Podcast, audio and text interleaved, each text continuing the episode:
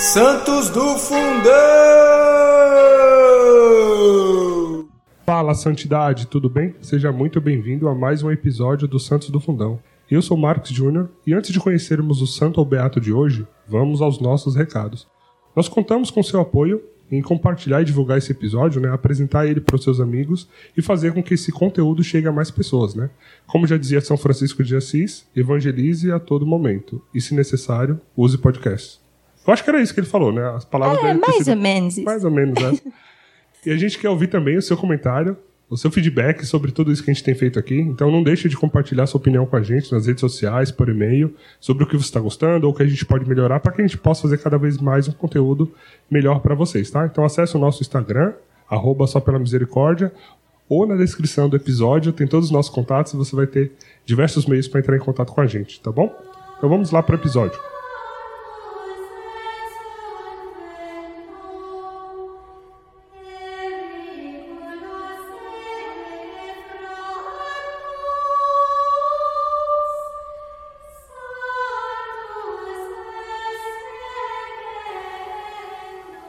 Para o episódio de hoje eu estou aqui com Cris Dias. Fernanda. Tati Boni. E dando continuidade, então, à nossa série aí das Santas Doutoras da Igreja, nós chegamos no dia dela, Santa Teresa de Lisieux. Ou também, Uhul. ou também conhecida como Santa Teresinha do Menino Jesus e da Sagrada Face. Ou, para os íntimos, também conhecida como a flor mais bela do jardim. Né? Já dizia São Luís Martin e a Fê que está aqui com a gente. Né? Então vamos à biografia de Santa Teresinha.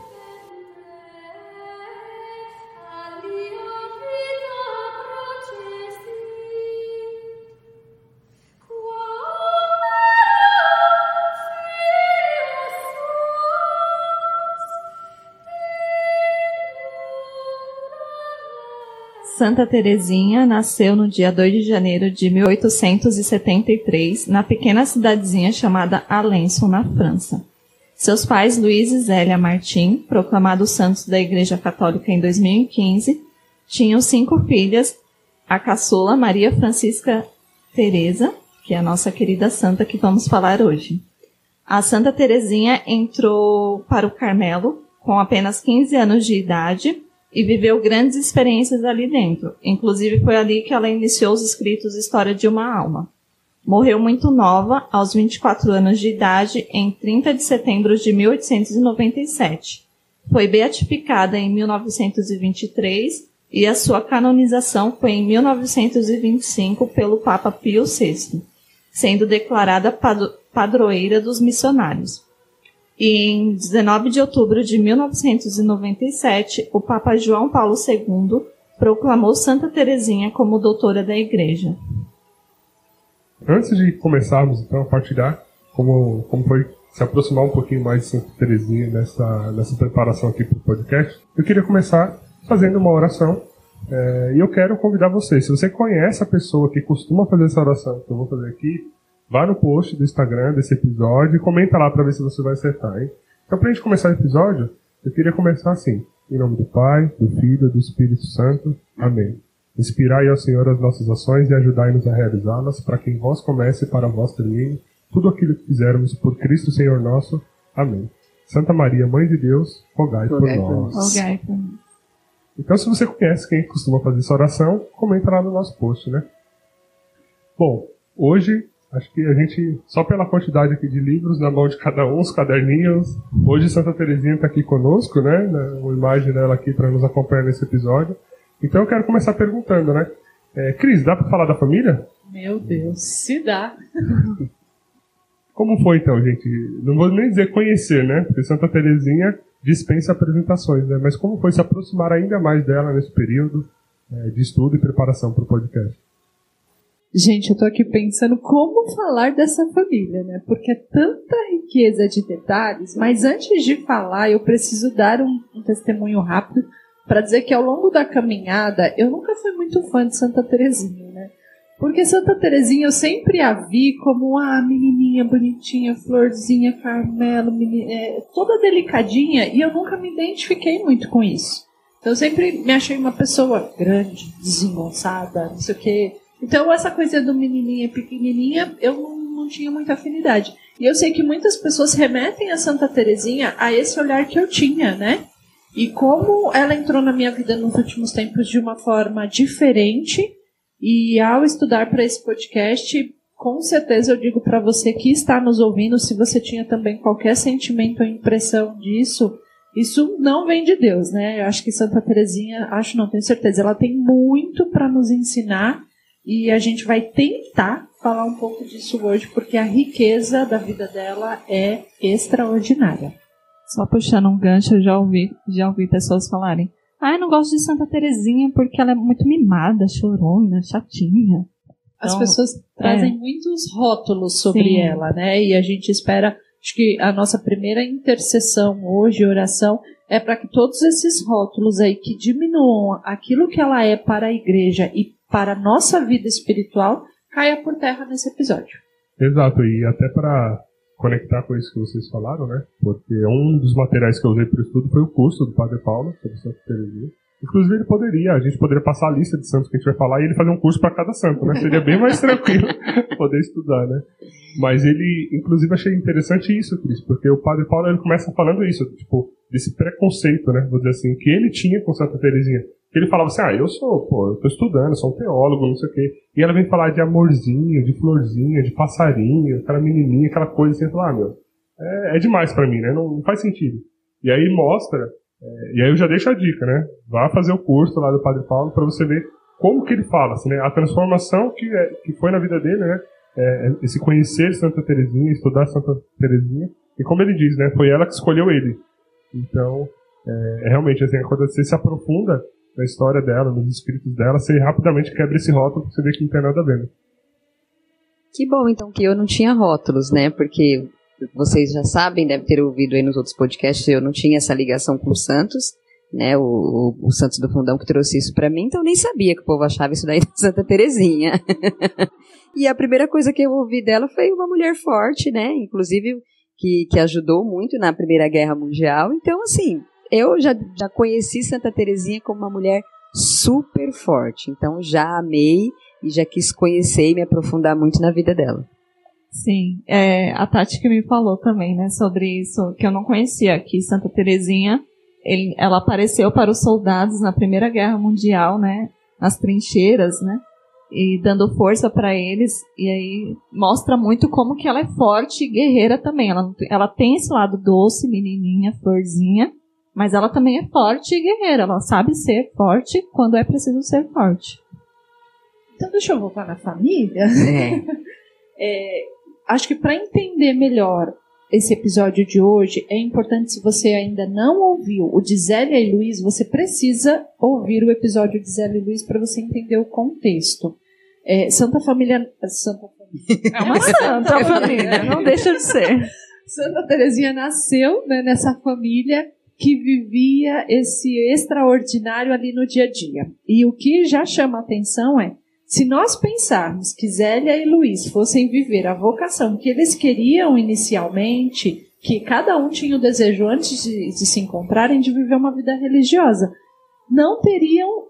Santa Teresinha não estaria aqui, né, gente? Então, como é lindo, e aí eu vou dizer novamente sobre vocação, como é lindo quando cada um encontra verdadeiramente na vontade de Deus a vocação e cumpre essa vocação de uma forma plena. Porque o, fim é gerar santos para a igreja. Então, seja como padre na vida sacerdotal, religiosa, ou seja na vocação matrimonial, como Zélia e Luiz, que viveram na plenitude e geraram santos para a igreja. Então, nessa convivência aí familiar, o quanto estava na espiritualidade de Santa Teresinha ao longo da vida as raízes da infância. Ela era uma menina onde os pais incentivavam é, essa vivência do jardim, da natureza, da bele, do belo, do sol, do passear. E o quanto isso foi fundamental na espiritualidade dela. O quanto, quando ela fala da flor, da rosa, isso traz um sentido profundo com a infância dela. Né? E ela consegue fazer essa ligação na vida adulta com o que ela viveu na infância. Então, essa rotina da casa, das orações, do terço em família, da missa, e a, a infância de Santa Teresinha, ela tem uma riqueza muito grande de detalhes, porque Zélia escrevia muito, né, gente?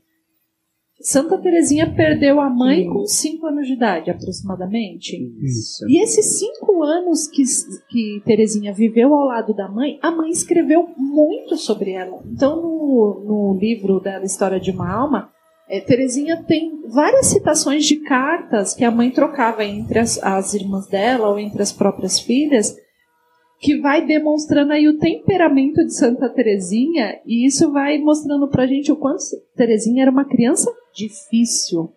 E, e Santa Terezinha se coloca mesmo nesse papel. Há cartas que Zélia falava, desta menina eu não sei o que será, né? Assim, o que vai ser dela, porque Celina, né, é de uma doçura, é não sei o que. Terezinha, tipo, a gente tem que rezar um pouco mais por ela, porque ela é de temperamento difícil.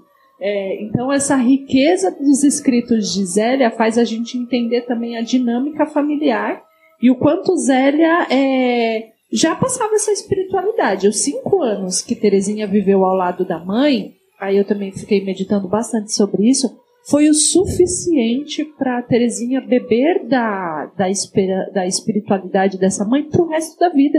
A morte da mãe, claro, foi difícil, um sofrimento a ser superado, e aí outros sofrimentos posteriores, mas a Zélia, os cinco anos que Zélia viveu com Terezinha, ficou enraizado na vida de Terezinha a espiritualidade da mãe. Sem dúvida. E até para mostrar realmente né, o quanto essa família é santa, né? Porque eles têm um matrimônio santo, realmente é, São Luís e Santa Zélia é um grande exemplo disso, né? Eles tiveram então nove filhos e desses nove, cinco sobreviveram, foram cinco meninas. E das cinco, todas elas é, seguiram a vida religiosa, né? E hoje a gente tem Santa Teresinha, doutora da igreja, Leone também, que está com o processo de beatificação aberto. Então, realmente, para você ver o quanto essa família inspirava a santidade, né? E, o, e Santa Teresinha, ela quando nasceu, até por conta do câncer é, de mama da mãe, ela não pôde sequer mamar, né? A, a Santa Zélia não conseguiu sequer dar de mamar, né, para Santa Teresinha. Então ela teve que é, ser amamentada por uma outra pessoa, né, por uma ama de leite. Mas isso não, não fez com que diminuísse essa ligação entre elas, né? E Santa Zélia né, ensinando as filhas né, o caminho da santidade, o caminho rumo ao céu, desde sempre, desde pequeno. Um exemplo disso foi que, aos quatro anos, eles estavam tipo num, como se fosse num piquenique, enfim. E aí Santa Terezinha virou para Santa Zélia e falou assim: Mamãe, eu queria que você morresse. Aí todo mundo achou estranho assim, né? Ué, mas como assim, filha? Morrer? Ela falou: Ué, mas você não falou que para ir para o céu tem que morrer primeiro?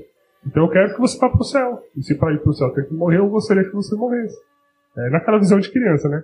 Mas olha como é lindo, desde os quatro anos ali, ela já entendendo, né, as coisas, ela já assimilando. A sabedoria. A sabedoria, né? E, e aí uma curiosidade também dela, só para correlacionar com essa série que a gente está fazendo das quatro doutoras, é que ela é a mais jovem das quatro, né? E nem por isso tem menos maturidade, digamos assim, né? Na própria homilia, de quando São João Paulo II a declarou doutora da igreja, ele cita isso, né? Que a maturidade de fé dela era muito profunda. Ou seja, é, não foi pela pouca idade que ela deixou de, de, de fato, viver né, um amor intenso por Jesus e crescer na fé, na maturidade, na esperança. Sim, que fala que aos dois anos, né, eles já ensinavam as palavras de oração para ela, né? Com dois anos, o que, que a gente geralmente ensina para os nossos filhos? Pensa aí, né? O que, que você aprendeu com dois anos? Então, essa questão é, do amor, eu fico me questionando essa coisa de que falam que ela foi mimada, né? Eu gosto de trocar a palavra mimada pela palavra amada. Né? Acho que há uma diferença entre você ser mimada e ser amada. É, eu tive uma infância também muito feliz. É, eu fui a primeira neta mulher. Né? Da parte do meu pai só tinham nascido homens, eu fui a primeira neta mulher. E por parte de mãe eu fui a primeira neta. E eu não fui mimada. Eu digo que eu fui muito amada. E isso fez toda a diferença na minha vida, né? esse amor com que a gente cresce, esse amor com que a gente aprende a amar, faz diferença e com certeza foi o que fez a diferença na vida de Santa Teresinha. Acho bonito que o pai tratava ela de pequena rainha. E, ele, né, e ela chamava. eu não aguentei isso. Eu acho que eu vou me emocionar bastante aqui, porque essa questão da família toca bastante para mim. Então é lindo de ver esse amor, que como a Cris disse, né? Cinco anos ali ficou enraizado o amor de mãe. E aqui no livro, eu vou ler bastante trechos do livro, gente, eu risquei quase todo ele. Ela diz assim, ó: Só com bons exemplos ao redor de mim é que pude ser assim, ensinaram-me a amar a bondade. Então, mesmo ela sendo, entre aspas, mimada, como né, muitos a veem, e eu digo que foi amada, ela tinha a bondade dentro dela, essa bondade enraizada. E ela era extremamente inteligente, ela tinha uma inteligência precoce para a idade dela. E aí entra o que Cris sempre fala das almas eleitas. Mas acho que é legal ressaltar, né, que quando Santa Zélia teve Terezinha, assim como todos os filhos, ela fez aquela oração pedindo que Deus preservasse ela de todas, é, preservasse ela na pureza e que se fosse para ela desviar desse caminho, que Deus a levasse imediatamente. É, então Santa Zélia também tinha, né, essa confiança em Deus e ela queria que suas filhas fossem para esse caminho reto. E aí a Santa Teresinha, como o Marcos disse, passou um tempo longe da família, que ela foi amamentada por uma ama de leite, e ela ficou esse período longe da, da, sua mãe, né, até que ela crescesse um pouquinho, se desenvolvesse. E aí Santa Zélia morreu aos cinco anos de Santa Teresinha. Santa Teresinha até fala no diário que, que Deus também preservou bastante a memória dela, porque ela lembra de algumas coisas quando ela era bem pequenininha. E ela lembra em detalhes, né? Ela traz uma riqueza de detalhes na história de uma alma que você fala, caramba. É, tipo, preservou mesmo a memória, né? Aí ela, ela descreve, né, no História de uma Alma, ela fala sobre, sobre esse dia do enterro tal. Que muitas pessoas estavam chorando, mas que ela não derramou uma lágrima mas que ela sentia a dor no coração dela, por mais que ela não entendesse muito o que estava acontecendo, que o pai dela e as irmãs não preservaram ela de ver algumas coisas e, e que isso que isso é, marcou muito ela, né? Tipo de ver a mãe dela é, no caixão, de ter essa imagem da mãe dela e, e ela conta isso no, no livro.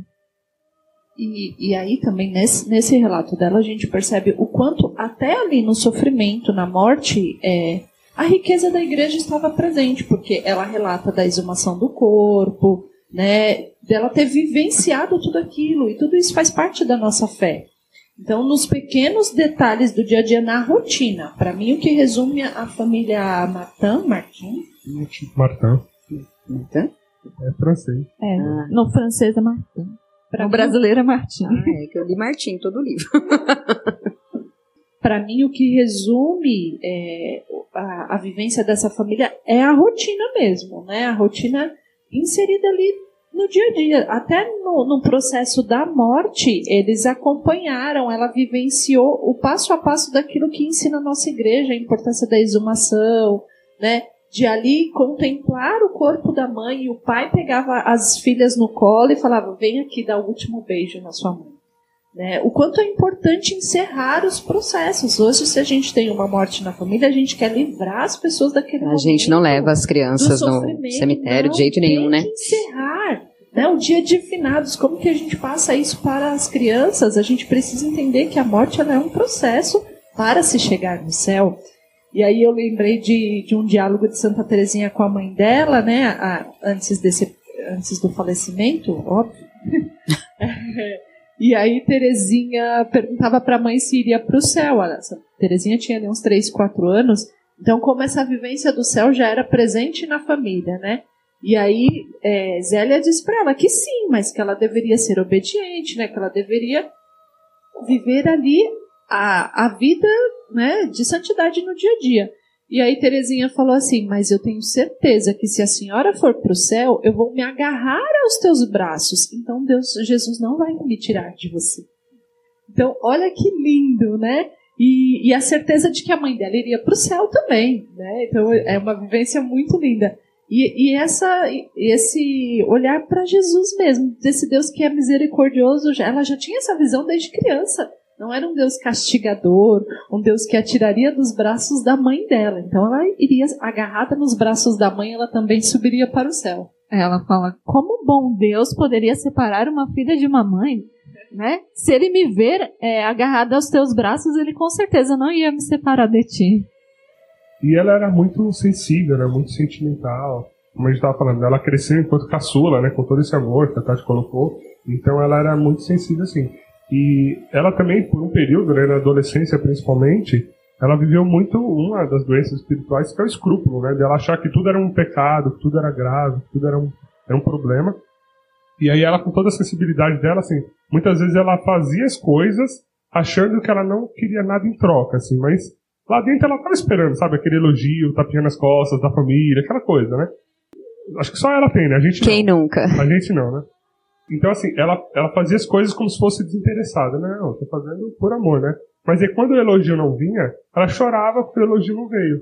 Só que ela percebia que aquilo era bobeira. E ela chorava por ter chorado. É. E aí, sabe, ela ficava nesses escrúpulos todos.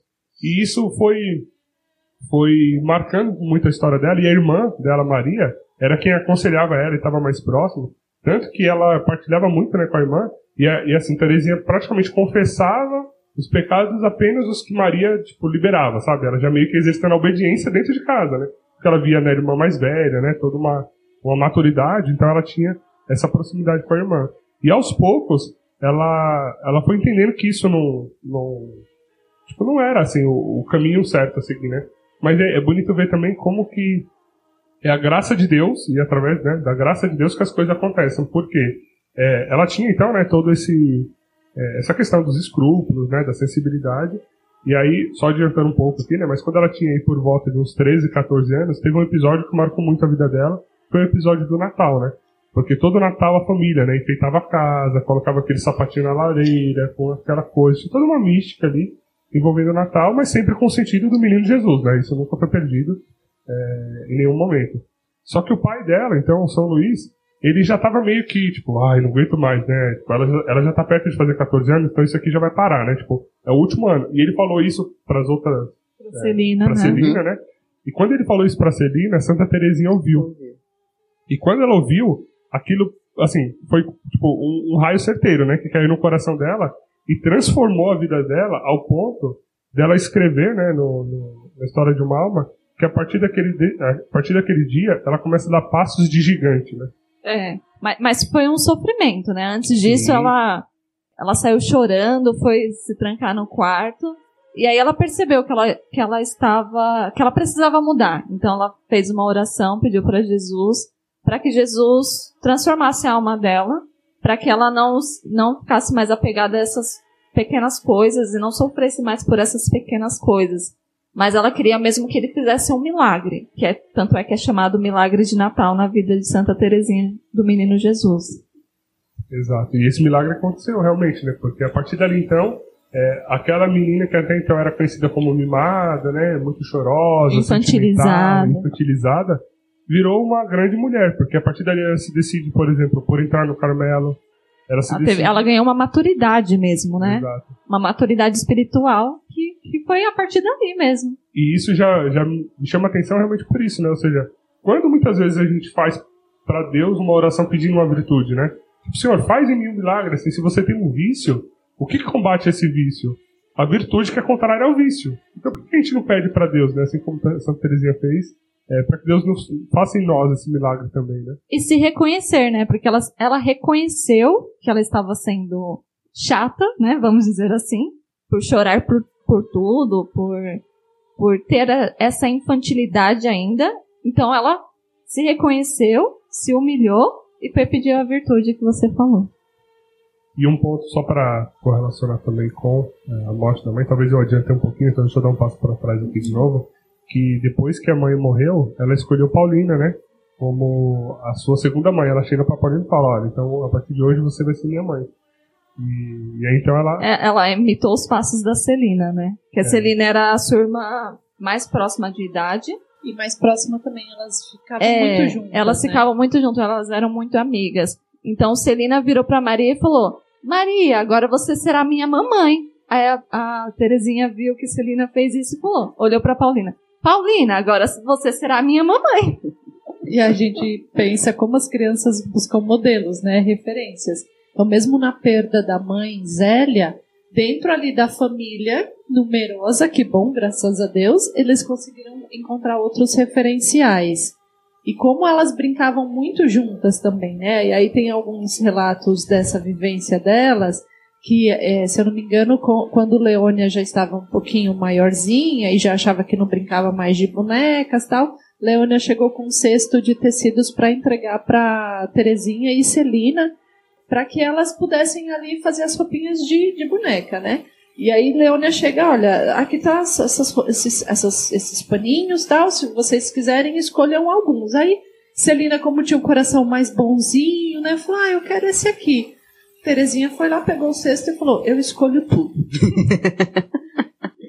E aí, no, no História de uma Alma, ela fala: Este pequeno episódio da minha infância é acompanhado de toda a minha vida. E aí ela faz todo um discurso já na vida adulta, mas relembrando esta, essa, essa lembrança da infância, que na vida é preciso escolher tudo. E o tudo é Jesus. Então, escolhendo tudo, ela escolhe o sofrimento, é. ela escolhe o amor, ela escolhe amar a Jesus e amando Jesus, ela aceita o sofrimento.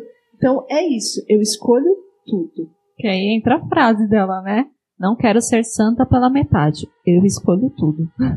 Eu quero voltar um pouquinho na, nas irmãs, que eu amo essa questão da família e é lindo ela, né, agora falar com Paulina, ela perguntava para Paulina hoje, hoje eu fui uma boa moça? Deus está contente comigo?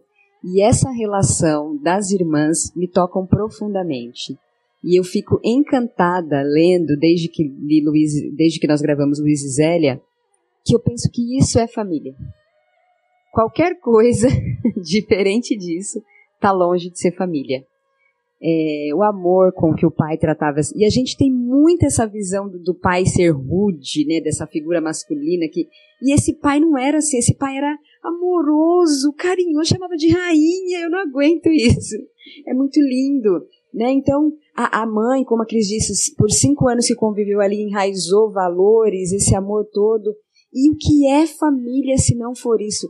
Gente, brotou em mim lendo esse livro uma vontade de ter mais filhos, de ter uma família grande. Grande, numerosa. De, de que, que, isso é divino, é muito lindo. E eu fico olhava, olhava para o Cauã enquanto eu li, eu falava, meu Deus, filho único, né? Por enquanto, quem sabe? Mas, gente, não tem sentido.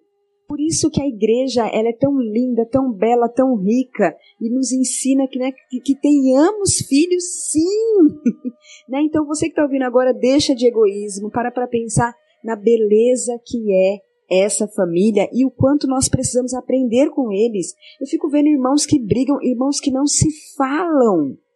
Como pode? Porque hoje minha irmã chegou lá e eu, gente, eu não aguento. Eu tenho, minha irmã chegou em casa agora cedo e ela falou assim: eu só vou votar e vou embora. E meu olho encheu de lágrimas, porque tipo, tem duas semanas que eu não vejo minha irmã. Quem escutou Luiz e Zélia sabe que quando nós gravamos Luiz e Zélia, ela estava para casar.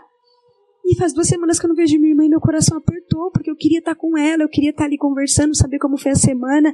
E família é isso, é sentar com o irmão, é falar como foi sua semana, como está o seu dia. Vem, senta aqui, vamos chorar junto, vamos rir junto. E quando ela chegou, eu queria falar para ela assim: fica aí umas duas horinhas com a mãe para ela desabafar um pouquinho com você, porque a semana foi tensa. Família é isso. E como essa leitura fez eu só ter o desejo de, estando dentro da minha casa, santificar a minha família, ter bons momentos, conversar, partilhar, rir, ser alegre. Gente, como as pessoas hoje são mal-humoradas com seus familiares. Na rua sorriem, no trabalho são bons, os amigos amam, mas em casa é mal-humorado. Né? Então, a leitura desse livro, estudar a vida de Santa Teresinha, me trouxe. Vocês me conhecem e sabem que eu já sou fã de família. Mas me trouxe mais isso ainda. Esse desejo, né, de formar a minha grande. Ai, Deus. Tem que tomar cuidado com o que a gente fala, né? Até chorei. É, eu já chorei também. Mas, mas grande, irmãos, para brincarem, se consolarem um com o outro, porque quando a gente for, o que fica? Né? E como tem livros, né? E se a gente está chegando nesse assunto e você se interessar em aprofundar, como tem livros que falam da pedagogia familiar ali da família Martin? Como, como é, gente, a vivência dessa família? Porque é uma família inédita. As filhas foram para o Carmelo, para o convento. Desse, dessa família tem santos, e não é só um, não, gente. tem muitos santos nessa família. Então, o que esta família tem a nos ensinar? Muita coisa, muita. Não, inclusive, assim, para falar de exemplo, né? Por exemplo, São Luís, ele, para as filhas, inclusive, era um exemplo de oração, né? Porque a Santa Teresinha, ela falava assim, quando eu queria ver um santo rezando, bastava olhar pro meu pai. É, Ah, essa frase me lembra muito o podcast deles. Ah, Ela falava que ela ficava ali, ó, aos pés dele, ajoelhada, só vendo ele rezar, gente. Que lindo. E aí, à noite tinha também todo o ritualzinho, né? Ele pegava cada uma no colo, por ordem de idade, dava um beijinho e elas iam dormir. E quem era a última, né? Terezinha. Eu não dou conta desse pai.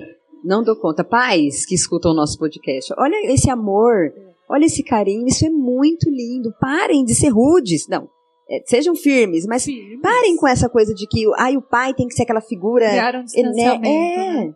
Principalmente com filha mulher também. Eu acho tão lindo É. isso. Eu também eu tenho muito isso com meu pai também. Eu converso muito com meu pai, a gente bate muito papo. Meu pai é, nossa, é meu, meu herói, meu, meu tudo. Ah, É por isso que eu amo o termo igreja doméstica. Porque a- a gente precisa viver aquilo que é a essência da igreja dentro de casa. Né? Esses ensinamentos. E aí eu vou. Tem um trecho do, do História de uma Alma que Zélia fala que Terezinha. É, 100 vezes por dia, se preciso for, ela colocava a mão no bolsinho dela para pegar o tercinho dela das práticas. E aí eu fui atrás, eu como é que tercinho é esse? Descobri. Tã! Zélia ensinou para si. Tô com o meu terço aqui na mão, tá, gente? Vou postar no episódio. Eu descobri que Zélia ensinou para as filhas o terço das práticas, que era. No começo, Zélia ensinava contando feijão, contando os carocinhos lá. Mas é, o terço das práticas nada mais é do que a cada boa prática do dia ou sacrifício, você conta uma bolinha. E aí, as carmelitas mensageiras do Espírito Santo, que não são nada tops, né? Que são do babadíssimo, fizeram o tercinho das práticas, então, para os adultos e para as crianças, gente. Então, fui eu presentear minha família com o tercinho das Que práticas. E aí, a- a- os carmelitas fazem toda uma descrição da história do tercinho das práticas pela família Martin, como que era essa prática entre eles, dessa leitura, de- dessa vivência diária do terço, e por várias vezes no História de uma Alma, Santa Teresinha fala dessa prática que Zélia deixou para ela e como eles faziam, até no próprio quando ela chegou no Carmelo. Então, as irmãs lá do Carmelo deixavam só o resto de comida para ela, ela comia o resto de comida e contava uma bolinha ofertada. Esses dias eu olhei pro meu texto e falei, Jesus, como é difícil, né? Fazer as práticas. A gente pensa que é uma coisa fácil, mas não é. Se, se Zélia lembra que Terezinha, ao longo do dia, por diversas vezes contava a bolinha, uma criança, né? O quanto ela vivia isso no dia a dia. E aí lá em casa eu presenteei Gabriel, até Maria Júlia já tenho dela, mas ela Ah. ainda não usa, né? Mas Tiago, eu, a gente tem tentado colocar essa prática em casa. Que, então a gente também divulga no episódio um vídeo das carmelitas explicando e divulgando o tercinho que elas confeccionam. Muito bem. Quanta coisa, né? Em tão pouco tempo, quanta coisa profunda, né? A gente pode é, já ouvir da história dela. Então acho que a gente poderia começar então falando. Eu tenho ainda um episódio dela da infância, que eu fiquei profundamente tocada nesse episódio. Eu acompanhei há um tempo atrás um congresso que a comunidade Pantocrator fez, e eles são devotos de Santa Teresinha. É, e ali eu conheci o livro chamado Conselhos e Lembranças, acabei adquirindo esse livro e algumas histórias ali mexeram bastante comigo. Falando dessa vivência de Santa Teresinha ainda na infância, Santa Teresinha faz um relato muito interessante que, gente, acabou comigo. Santa Teresinha narra uma vivência dela com a irmã Celina, onde elas estavam indo brincar na casa da vizinha, no jardim, né? Eu imagino que a casa delas deveria ser uma coisa enorme, um jardim, cavalo, flores, todas essas coisas aí. Tipo uma fazenda, quase. Tipo uma fazenda, é. E aí Terezinha foi brincar na casa dessa amiga vizinha que tinha a mesma idade que ela. Só que tinha um cavalo impedindo a passagem delas. O, que os adultos faziam era ficar com medo do cavalo, desviar ou tentar descobrir como fazer para passar. E Santa Terezinha, junto com a irmã e a amiga vizinha, decidiram fazer o quê? Passar por debaixo do cavalo. Uma segurando a mãozinha da outra, não tinha dificuldade nenhuma, porque elas já eram pequenininhas mesmo, passaram por debaixo do cavalo. E aí Santa Teresinha, nessa lembrança que Jesus concede a ela na, riqueza de detalhes, Santa Teresinha traz uma reflexão para os nossos tempos. Ela fala: nas dificuldades, quem nos ensinou a passar por cima? Por que, que a gente não aprende a passar por baixo? Deus já é grande. Deus já é grande. Se eu sou pequena, eu só preciso passar por baixo. E, e todo esse relato dela, infinitamente melhor que o, o que eu estou fazendo aqui, é claro, me tocou de uma forma tão profunda diante de uma dificuldade que eu estava vivendo. Né? E aí eu fiquei pensando, gente, mas quem disse que eu tenho que mostrar que eu estou certa? Quem disse que eu tenho que passar por cima? Não, eu tenho que passar por baixo. Né? Se a dificuldade está acima de mim, ok, eu não vou me desviar desse obstáculo, eu não vou tentar passar por cima. Deus já é por mim, ele já é grande, eu só vou passar por baixo. Então é para vocês entenderem o que nós estamos tentando falar aqui desde o início, né? Dessa vivência de Santa Teresinha da infância, o quanto ela quer trazer isso para o nosso dia a dia. Essas experiências, quando chegar lá na hora que a gente for falar da pequena via, aí talvez eu tente fazer um link com essas experiências do pano, de passar por baixo, que eu acho que isso já foi é, moldando ela para ela chegar né, e descobrir Sim. esse tesouro do evangelho, né? Que é a pequena via. E a pequena via ela só consolida mesmo já no fim da vida, né? Então eu acho que faltando aí uns três anos para ela morrer, ela, ela, ela vai resgatando todo o caminho que ela fez para chegar a, a esse ensinamento da pequena via que nós vamos falar em breve.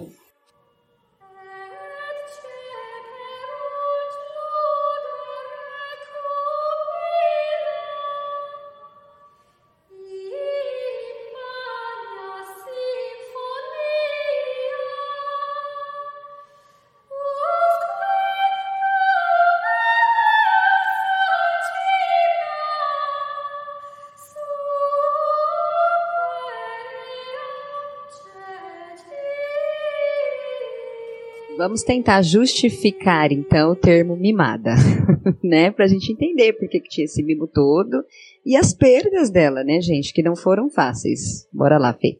É, então, acho que é legal a gente falar das perdas dela. Tem até um episódio que ela fala que ela entende que a vida é uma constante perda, né?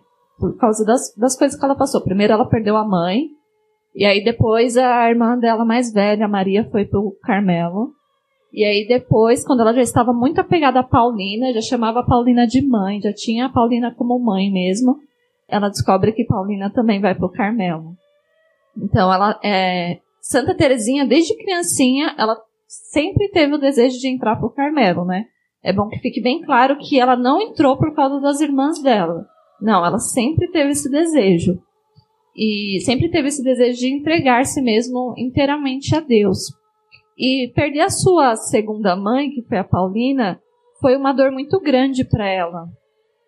Foi uma perda muito grande. E ela começou a sentir tristezas no coração, começou a ter delírios, começou a entrar numa depressão mesmo. Porque ela era muito apegada à sua irmã e ela não estava aguentando mais passar por, por mais essa perda, né? E aí teve uma, uma vez que ela ficou muito, muito doente. Ela ficou, acho que umas duas semanas muito doente, delirando. É, não saía da cama. Pa o pai dela e a Celina e a Leônia estavam muito preocupados com ela. Rezavam, rezavam todos os dias por ela. Até que resolveram fazer uma novena para Nossa Senhora das Vitórias. E aí todos os dias eles rezavam por ela, e até que as irmãs tiveram a ideia de, de levar para o quarto a imagem de Nossa Senhora das Vitórias que eles tinham lá na casa deles. Levou para o quarto essa imagem e começaram a rezar. Começaram a rezar. E foi, foi bem justamente no, num dia que Santa Teresinha estava muito, muito mal mesmo. Ela teve várias alucinações, ela estava muito mal. E aí, é, Santa Teresinha, de repente, ela abre os olhos, levanta olha para a imagem de Nossa Senhora do Sorriso e escorre uma lágrima do, do rosto dela. E aí, naquele momento, ela foi curada. Ela diz que ela viu Nossa Senhora sorrindo para ela e que o sorriso de Nossa Senhora curou ela daquela grande tristeza que ela estava passando. É de arrepiar, né? E no, na história de uma alma, Santa Teresinha detalha o período de sofrimento dela de uma maneira muito intensa. Então ela coloca dos fantasmas que ela via, dos tremores no corpo, ela já não se alimentava, ela ficou de cama. É, hoje a gente entende isso como uma doença psíquica mesmo, né? E, a, e Terezinha ainda fala que ela ainda provavelmente o demônio teve alguma autoridade sobre o exterior dela. Então foi permitido que de alguma forma o demônio também atentasse. Ela relata na história de uma alma que por vezes o pai dela entrava no quarto para ver como ela estava e o pai com o chapéu na mão, o chapéu se transformava para ela num fantasma que tentaria pegar os, os pregos da parede eram demônios. Então ela tinha alucinações muito fortes. E aí ela, as irmãs por vezes também ali aos pés da cama rezando o terço, porque tinha dias que ela não tinha mais nem condições de rezar. Ela estava numa situação, acho que, né, se não fosse a graça de Deus sobre ela, a gente não teria a história dela para contar aqui hoje. E aí vem Nossa Senhora do Sorriso, que, que depois tornou-se a Nossa Senhora do Sorriso, né, mas é a Nossa Senhora da, das, Vitórias. Das Vitórias. É, e hoje é conhecida como a Nossa Senhora do Sorriso que curou Santa Teresinha de uma depressão. Tem novena, né, até sobre, sobre essa devoção, é bem legal. E a gente sempre invoca Santa Teresinha também no auxílio daqueles que estão com depressão. Isso é muito legal. Eu até queria também colocar um outro testemunho rápido. Eu, eu já tinha, eu já falei no início que eu não tinha essa devoção por Terezinha, eu não conhecia a história dela. Apesar que meu filho Gabriel, um belo dia com quatro anos, falou que tinha uma amiga no céu que era Terezinha, né? Não sei se influenciado pela tia Fernanda, mas ele começou a despertar uma devoção a Terezinha muito antes de mim. E aí, um determinado dia, eu estava passando por uma situação de uma pessoa muito próxima a mim com depressão. E eu sonhei com Santa Terezinha. Eu lembro que eu acho que até cheguei a contar isso para Tati na época, para Fernanda. Eu sonhei com Terezinha que ela, ela aparecia para mim no sonho com uma idade aproximada entre 8 e 12 anos. E eu lembro do vestido dela, da roupa. E ela falava para mim, nos momentos de sofrimento e tribulações, recorre a ela. E apontava para quem estava do lado dela. Mas eu não tinha menor ideia quem era que estava do lado dela, né? Mas não preciso nem dizer quem era, né, gente? Nossa Senhora. E eu só lembro disso. Aí eu cheguei na casa da minha irmã Fernanda e falei: quem foi Santa Terezinha? O que aconteceu na vida de Santa Terezinha entre os 8, 12 anos, mais ou menos? Aí minha irmã me falou, eu falei, acho que eu preciso ver a história dela. E aí foi que, que eu comecei a entender, gente, foi, isso para mim foi tão profundo, né? Essa vivência de Santa Terezinha no, num período em que ela exatamente passou pela depressão na vida dela, ela aparece para mim em sonho e fala, recorre a essa aqui, ó recorre a Nossa Senhora nos momentos de sofrimento. E, de fato, eu devo uma graça também a ela. E só para falar, né, encerrar esse trecho aí dessa graça, desse milagre, no livro fala assim, né? Um dia Maria, Leônia e Celina ajoelharam-se aos pés da cama de Teresinha e confiantes rezaram.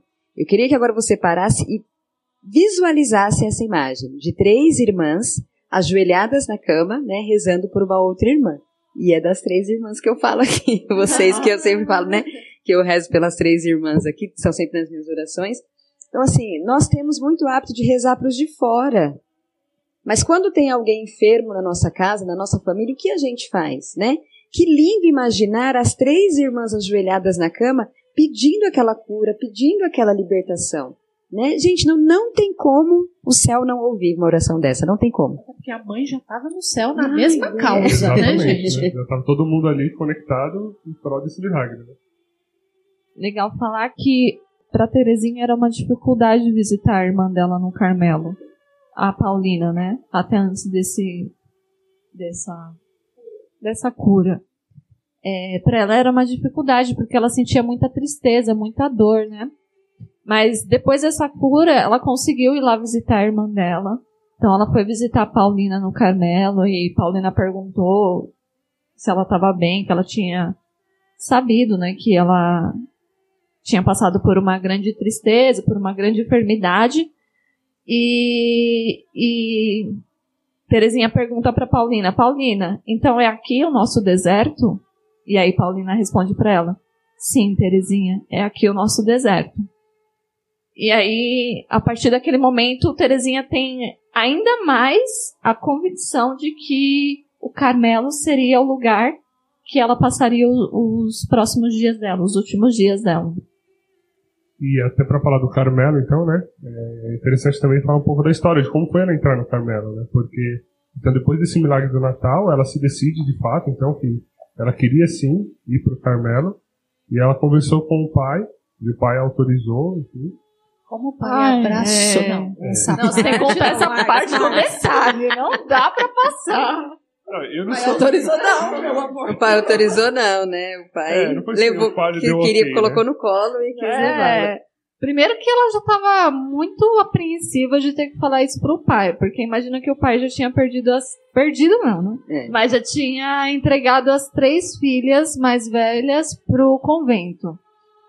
E, e aí ela Só um solta. detalhe rápido. No História de uma Alma, Santa Terezinha vai narrando como é a ida do pai para o Carmelo levar cada filha, né? Para o convento cada filha. Então, a subida do pai à montanha para levar mais uma filha, não sei o que, é muito lindo.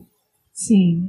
E, e aí ela comenta com Celina, né? Celina, é, o que, que você acha? Eu quero muito pro Carmelo, é, mas eu não sei como nosso pai vai reagir. O que, que você acha? Eu devo contar ou não? Devo falar agora? E a- Celina fala: Fala com ele, não se preocupa, porque eu ficarei aqui com ele. Então pode ir tranquila, vai seguir a sua missão, que eu ficarei aqui com o nosso pai. E aí é, Santa Terezinha sai para falar com o pai dela, para dar notícia. E Luiz estava lá mexendo com as florzinhas no jardim. E aí Santa Terezinha senta ao lado dele e fala: é, Papai, chegou a hora da sua, do seu passarinho alçar voo. Estamos chorando aqui, né, gente? E daí, Luiz, com sua sabedoria, mostra para ela um raminho de flor e fala para ela: é, Filha, você tá vendo essa florzinha? Deus a fez com tanto cuidado, com tanto amor, mas tá vendo a raiz dela? Ela pode ser muito bem tirada desse lugar e ser plantada em outro, que ela vai gerar, que ela vai crescer. E assim também você, você pode muito bem sair daqui e ir pro Carmelo, que lá também você vai crescer, você vai se enraizar. Então, apesar da idade de Terezinha, né, que ela tinha 14 para 15 anos, 14 para 15 anos quando ela deu essa notícia pro pai, ele apoiou e ainda deu essa, essa lição para ela, né, da, da florzinha com a raiz, que a Terezinha também era essa florzinha, que ela seria plantada no Carmelo e que lá ela geraria bons frutos, que ela enra- enraizaria, não sei se é assim que fala, mas que lá ela se, se Ai, não sei, gente. Falar mais, eu me perdi no raciocínio. Não, mas acho que você falou Não, mas é né? isso ela mesmo. iria florir, É. né? Exato, é. E é interessante ver porque eu fico imaginando a cena, sabe? O contexto. Porque é, São Luís ele gostava muito do jardim, né? Era um lugar que ele usava muito para fazer suas orações. Ele cuidava muito bem do jardim. Então imagina ele abaixado ali, cuidando das flores e tal. E ela vem, com toda a doçura tal, fala isso, né? E aí ele faz essa analogia que é sensacional, né? Sensacional. Ele tirar uma É de uma de, um lugar. sabedoria, né? É de uma sabedoria, Sobrenatural. Porque ele fala, olha, é, tipo, a minha florzinha, ela vai ser plantada agora em outro lugar, né? Então, E ela não vai morrer, ela vai florescer, Florescer. ali também. exatamente. E detalhe aí para a promessa de Celina que cumpriu até o final, né? Sim. Porque Celina só entrou Entrou depois que o pai depois faleceu. da morte do pai. Então ela foi aquela que cuidou do pai Uhum. até o fim. E, então, assim, depois é, dela ter essa autorização, voltando à minha fala. Esse apoio do esse pai. apoio. Esse contexto do que a Fernanda contou, tá, É. Não, gente? exatamente. Então, depois que São Luís nos deu essa aula e falou assim: Ok, minha filha, você vai pro Carmelo. Ela tinha só um desafio, né? Porque naquela época as pessoas entravam no Carmelo, né? Aos 21 anos. E ela tinha 14. Ela ainda iria fazer os 15 anos. Então, como é que ela ia pro Carmelo, né? Aí eles falaram: Não, vamos conversar com o bispo então, pra ver é, o que que, o que que o bispo fala, né? Chegou lá. E, e calma aí, calma aí. Antes de conversar com o bispo, teve toda uma preparação, porque é, Terezinha, com cara de menininha, com os cachinhos longos, parecia ser ainda mais menininha. Então o que, que ela fez? Ela prendeu o cabelo dela lá em cima, fez um coque bonito no Que é a cabelo. foto que a gente conhece bastante, né? Que ela coloca uma roupa fez mais... um coque É. bonito, Uma colocou uma roupa escura. mais séria, mais escura, e foi com o pai falar com o bispo. Exatamente. E aí chegando lá, explicou, né? Pro bispo, enfim. to- E o que, que o bispo fez? Não, você não pode entrar, tem que esperar a idade correta, né? E aí eles falaram, meu, e agora, né? Talvez muitos de nós desistiria, né? Falaram assim, ah, eu fui lá, eu tentei, eu fiz minha parte. Aí eu vou lá desistir. E, e aí eles viram que teria uma peregrinação a Roma, né? E eles foram também, eles falaram, vamos, vamos para a peregrinação, vamos ver o que, que vai dar. E dentro da. Mas eles foram com. A Terezinha É, foi com com intuito intuito. de falar Tinha com uma- Ela foi com Tinha intuito. uma sacada ali no meio, né? É. Por quê? É, eles receberiam uma bênção do Papa, né? E era uma bênção onde é, o Papa, de fato, né, abençoaria ali, sem que eles tivessem necessariamente um diálogo, um contato maior com o Papa, né? Era um pouco da, da, da dinâmica ali da época, né? O protocolo, digamos assim. Então eles teriam essa bênção, né? E ela já foi, ué, se eu vou ter a oportunidade, vou lá falar com o chefe, eu vou falar com o Papa. Porque se ele autorizar, o bispo não vai poder fazer Não nada. aguenta né? a ousadia, né, gente? E é isso que a mãe falava a respeito dela desde criança, né? Que ela era geniosa. Então, é a mesma coisa, eu É. escolho tudo. Já que eu posso escolher um tecido, então que venha todos, né? Então, já que eu vou pra Roma, que eu fale com o Papa.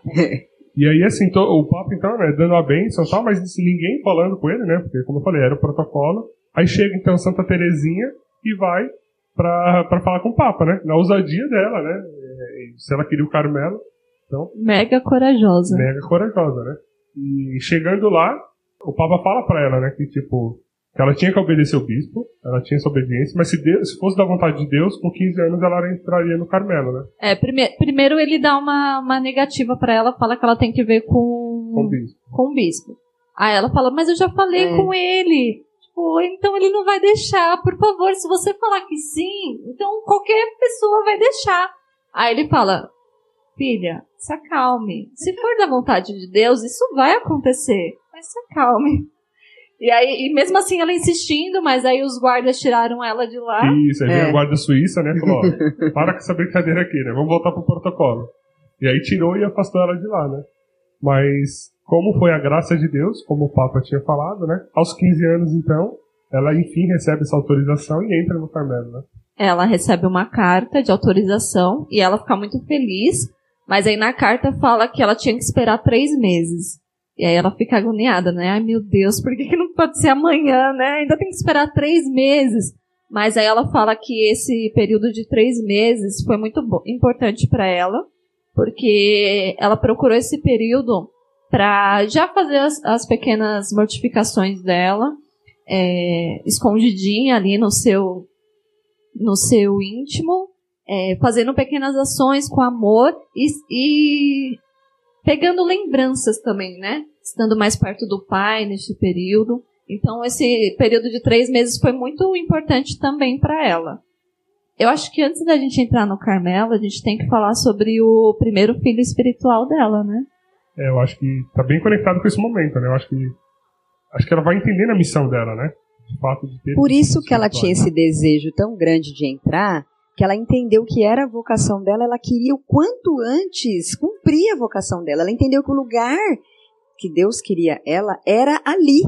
Então ela falou, não, Deus me quer ali, eu sei. Ela tinha certeza, gente, ela tinha plena certeza disso com 14 anos. Então ela fez de tudo para o quê? Cumprir a vontade de Deus. Não, e só um comentário, tá pegando o gancho com a palavra vocação, né? Porque é, remetendo com essa história do sexto, lá onde ela escolheu todas as roupas é, de boneca da Leona, ou seja, tudo na vida dela era tudo, né? Então, qual que era a vocação que ela queria? Ela queria todas as vocações. Então, por exemplo, ela queria ser um sacerdote, mas ela era mulher, ela não podia ser sacerdote. sim. Ela queria ser missionária e pregar o evangelho pelo mundo, sabe? Mas ela estava enclausurada. Como é que ela poderia ser? Ela queria ser Marte e derramar o sangue pela igreja, né? Mas quem ia matar ela dentro do Carmelo? Então ela foi tentando falar o seguinte, olha, tipo, aí é onde vai conectando com a pequena via, É, né? E ela foi ia tendo falar, que é. achar Sim. qual era a via de vocação dela, né? E no final, quando ela fala a vocação, a palavrinha que a gente vai deixar pra falar no final, vamos deixar pra falar no final, que a palavrinha que ela fala qual é a vocação dela, aí a gente entende tudo. Sim. Que é, a palavra. mas vamos, vou voltar É. aqui. Vamos falar no filho espiritual dela, que eu acho que é onde ela, ela realmente entendeu mesmo. Alguém quer contar? Não? Havia um caso de um homem que, ia, que foi condenado à morte lá onde ela morava. E ela soube disso pela, pelo jornal. Ela queria muito que esse homem é, não morresse sem que Deus o perdoasse, né? Sem que ele é, Ela queria salvar a alma Ela queria dele, né? salvar a ela, alma ela queria dele. ter certeza que ele estaria salvo. exatamente que ele fosse para o céu. Então ela começou a rezar por ele todos os dias. Ela rezava por ele nas missas em, em petição a ele. Ela realmente fez um é, pequenos sacrifícios por ele, até que chegou o dia, o, o dia dele morrer, né? Mas ela pediu para Deus que ela confiava em Deus, né? Ela falou: Deus, eu confio em Ti, mas por favor, eu te peço um sinal. Eu sei que as minhas orações é, não foram em vão, mas eu te peço um sinal para eu ter certeza que, que realmente o Senhor vai aceitar ele, que o Senhor vai acolher ele. E ela teve esse sinal. É, na verdade ela teve até dois sinais, né? Porque assim, no começo ali, então ela começou a rezar, rezar, rezar, e aí é, foi oferecido para ele uma possibilidade de confissão, né? Foi oferecido Sim. um padre para ele se confessar. E ele foi lá e, meu, falou um monte de coisa. Não, sai fora. Tipo, eu não quero padre nenhum, não quero me confessar.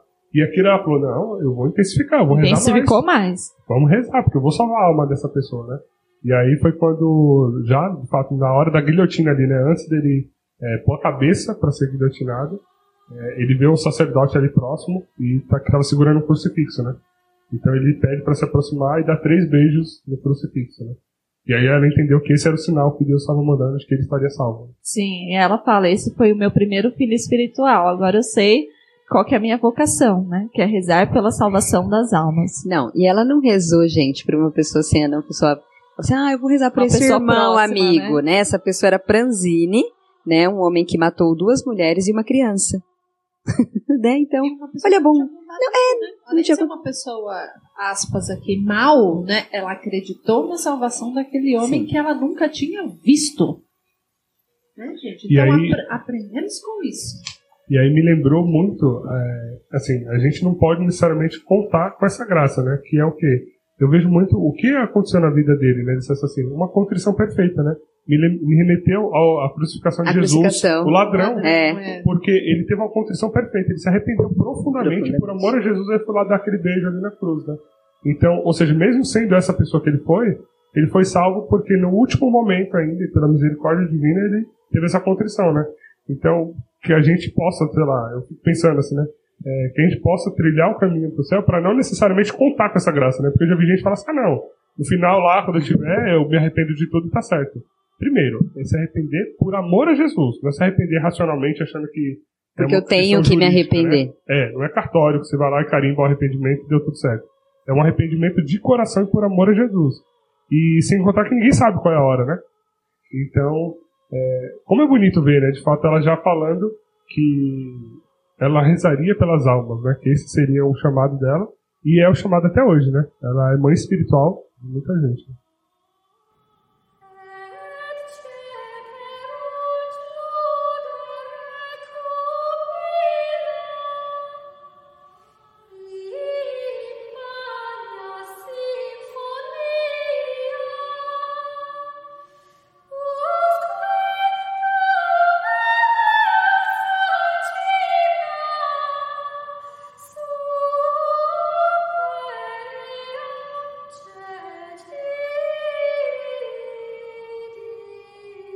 Carmelo.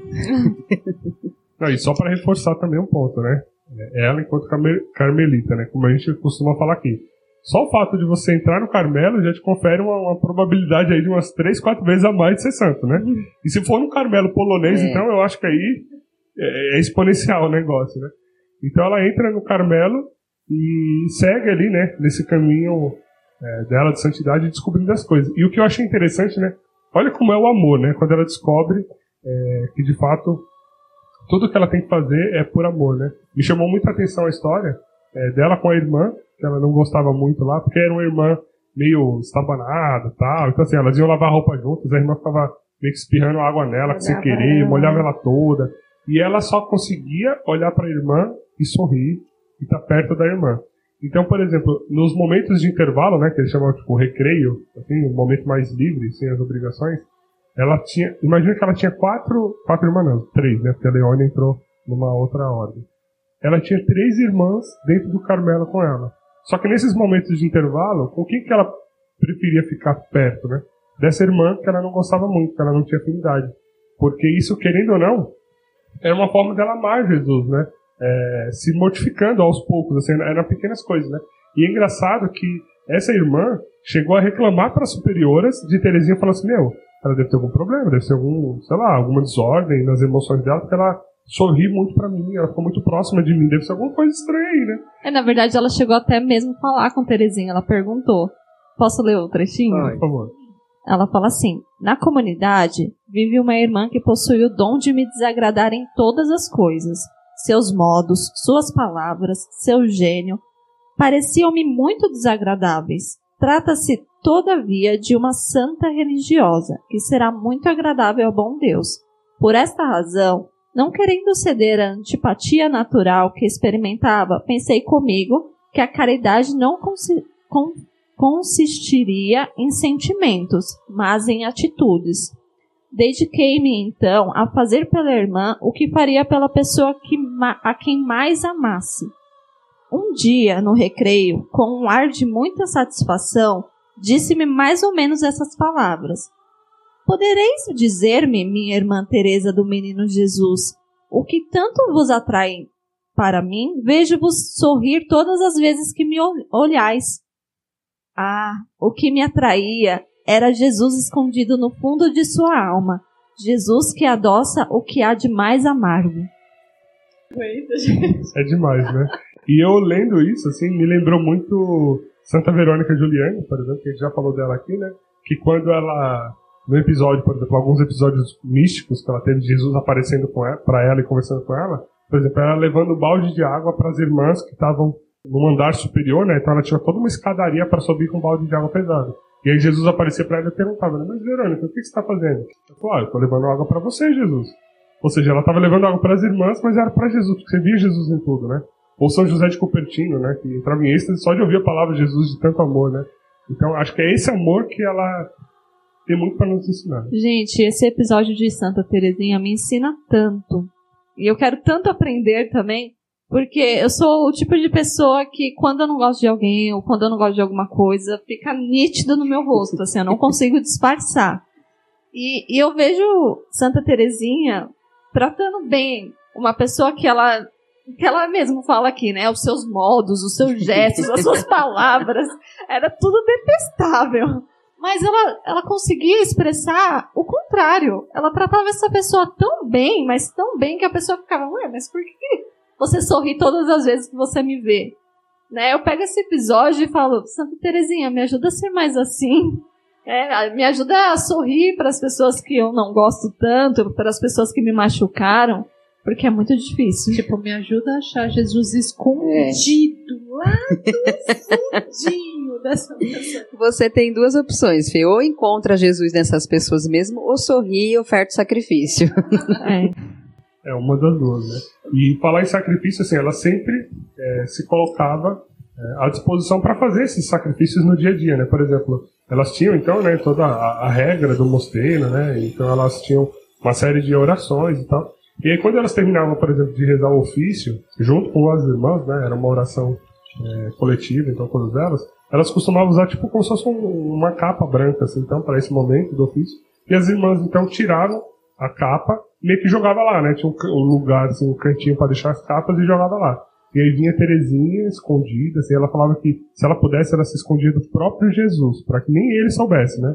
Mas vinha ela escondida e dobrava todas as capas e deixava tudo organizado, bonitinho, sem que ninguém soubesse que era ela. E as irmãs não entendiam, né? Mas falavam, ah, acho que alguém dobrou, sei lá, deve ser a responsabilidade de alguém aí dobrar. Porque, eu não fiz, né? Beleza. É, eu não fiz, nem sei, mas nem perguntava, né? Mas toda vez elas viam todas as capas bem arrumadinhas, bem organizadas. Santa Terezinha fala que ela escolhia aquilo que ninguém queria, porque lá ninguém brigava. Lá ninguém brigava é. por isso. Então, por isso que ela escolhia fazer as coisas que as pessoas deixavam de lado, porque lá não ia ter briga, lá não ia ter ninguém se aparecendo, porque já que estava lá jogada, porque ninguém queria fazer. Então ela ia lá e fazia. E, e, eu penso, né, que isso foi o amadurecimento das boas práticas que ela já fazia lá na infância, das pequenas práticas de contar a bolinha. Então, era o sacrifício dessas pequenas ações que no Carmelo também surgiram outras ações para que ela ofertasse ali como os pequenos sacrifícios. Sim. Ela no Carmelo, ela praticava essas pequenas virtudes, já que ela não achava praticar as não achava fácil praticar as grandes virtudes. Então ela procurava sempre fazer coisas que ninguém gostava, né? Ela gostava muito de fazer mortificações e uma delas era sentar sem se encostar na cadeira. Mas aí foi proibido ela fazer isso porque ela estava ficando corcunda. aí ela conta que a sua primeira vitória no convento, eu vou ler aqui um trechinho. Eis a minha primeira vitória. Não é grande, mas custou-me bastante. Apareceu quebrado um jarrinho que estava atrás de uma janela. Julgando ser eu quem o deixou fora do lugar, nossa mestra me indicou, recomendando que noutra vez prestasse mais atenção. Sem dizer nada, beijei o chão e segui prometer ser mais orde ordeira para o futuro. Ela foi acusada por algo que ela não fez, mas ela não contestou ela apenas abaixou a cabeça e falou que ia prestar mais atenção no futuro. É o que dizer, gente, né? Vocês precisam ver nossa cara, gente. Não, o que dizer. E é engraçado, né? Que essa memória que a gente citou logo no início do episódio, né? Ela, à medida que estava então no Carmelo, a irmã dela, né? É, depois virou Madre Inês, né? Que era Paulina, e pediu para ela escrever as coisas, né? E eu achei engraçado uma das coisas, né? Não só adiantando, mas comentando aqui, né? Que ela, entre o que ela deixou escrito, ela lembra ela diz assim, né, que desde os três anos ela nunca negou nada a Deus. Ela nunca negou nada a Jesus, desde os três anos. E que quando ela foi entrar no Carmelo, né, marcando esse ponto também, ela fez a confissão geral da vida dela para entrar no Carmelo, né? E depois que o confessor ouviu tudo, ele falou para ela: Minha filha, você tipo, nunca cometeu um pecado mortal. Sequer eu diria talvez que cometeu um venial, talvez só essa desordem emocional, essa, uhum. sabe, essas paixões, etc mas acho que você nunca cometeu um pecado. E ela, é, com todo esse rigor, né, chegou a sofrer dos escrúpulos e tal. E olha só, né, é, como me chamou a atenção, né, a pessoa nunca negar nada a Deus desde os três anos de idade, né? O que, que é isso na vida dela?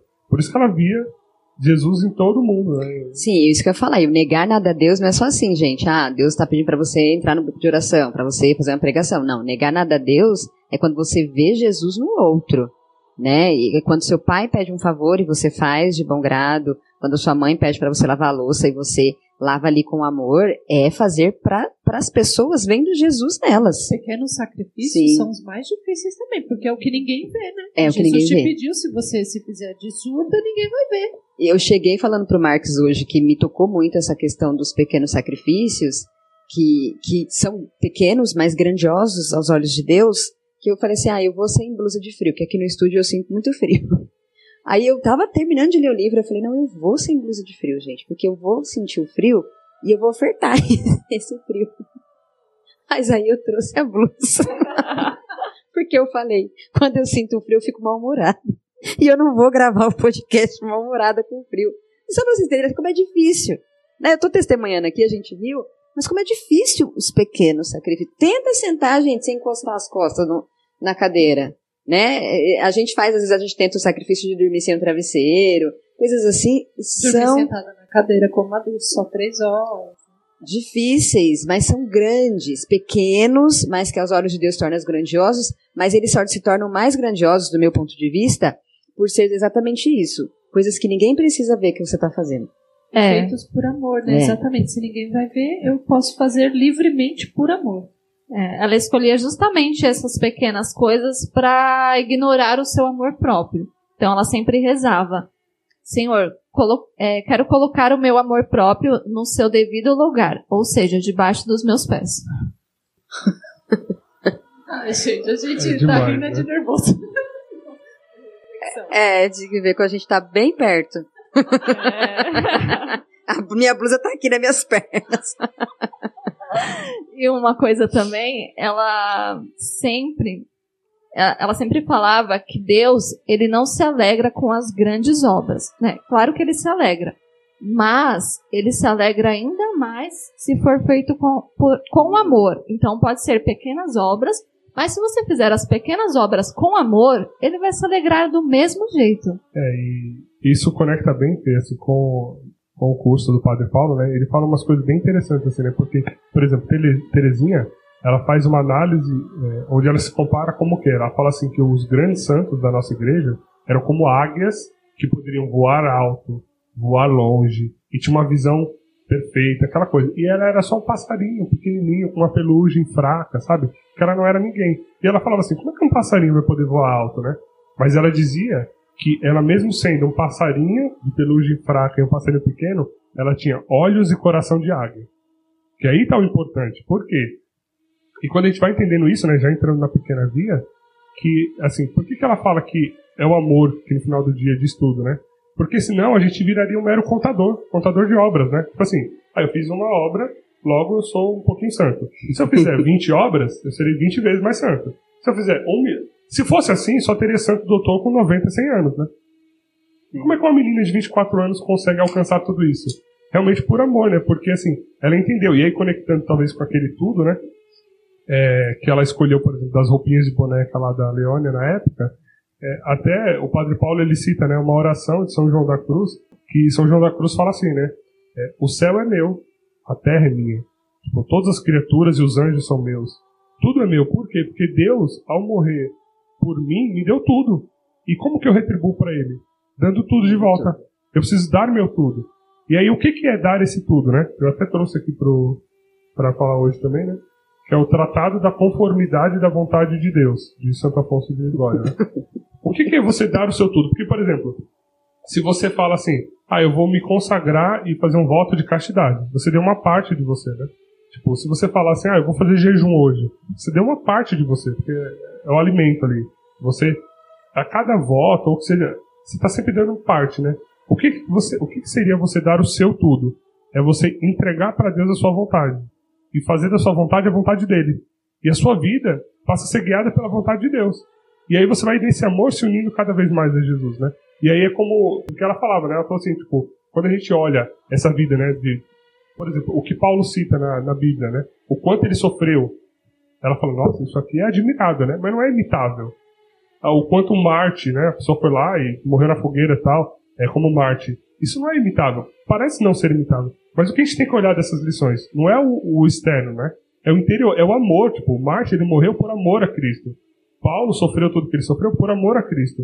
Então, por que, que eles amavam tanto? Porque eles se, se conformaram à vontade de Deus a tal ponto que Paulo poderia falar: já não sou eu quem vivo, mas é Cristo que vive em mim, né? Então, acho que é, Santa Teresinha, ela nessas mortificações, ela vai mostrar pra gente que no final do dia, não é o que está fora que importa. Então, assim, ah, eu sou o pregador que consigo reunir 7 milhões de pessoas para me ouvir e tal. Ou eu tenho obras de misericórdia e eu faço, sei lá, 20 ações por ano para juntar. Não é a quantidade, né? O tamanho. É o amor, é a intensidade. E para fechar aqui essa reflexão, né, é engraçado que o Padre Paulo ele faz uma analogia muito boa, que ele fala assim, como se fosse um termômetro. Ele fala o seguinte, ó, se você mede a temperatura e dá 35 graus, se você medir mil vezes, sem que a temperatura aumente, vai dar mil vezes 35 graus. Você não tem 35 mil graus, né? Você tem 35 graus mil vezes.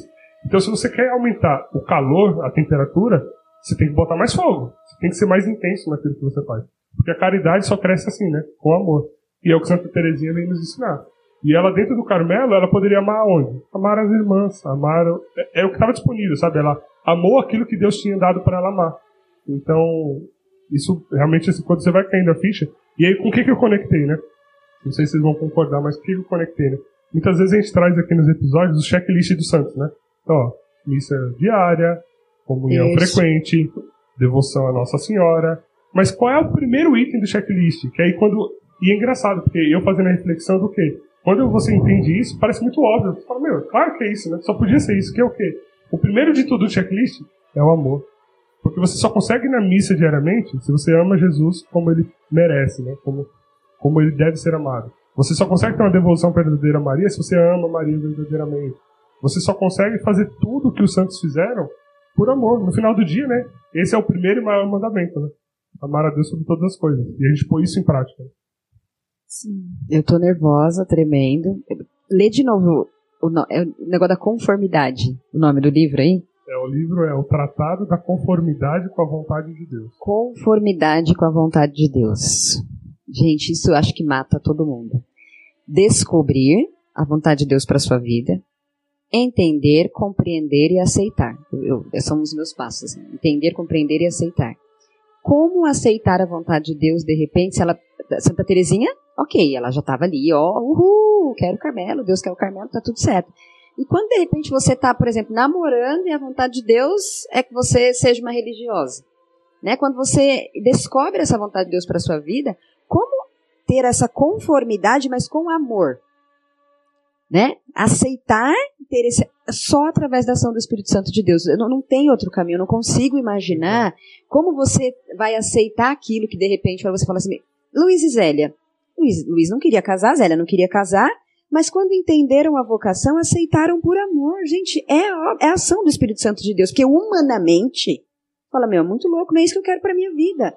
Mas se nós estamos no, lutando por uma vida de santidade, não há, também é o meu ponto de vista, não há como ser santo fora da vocação. Você só vai alcançar essa santidade dentro da sua vocação.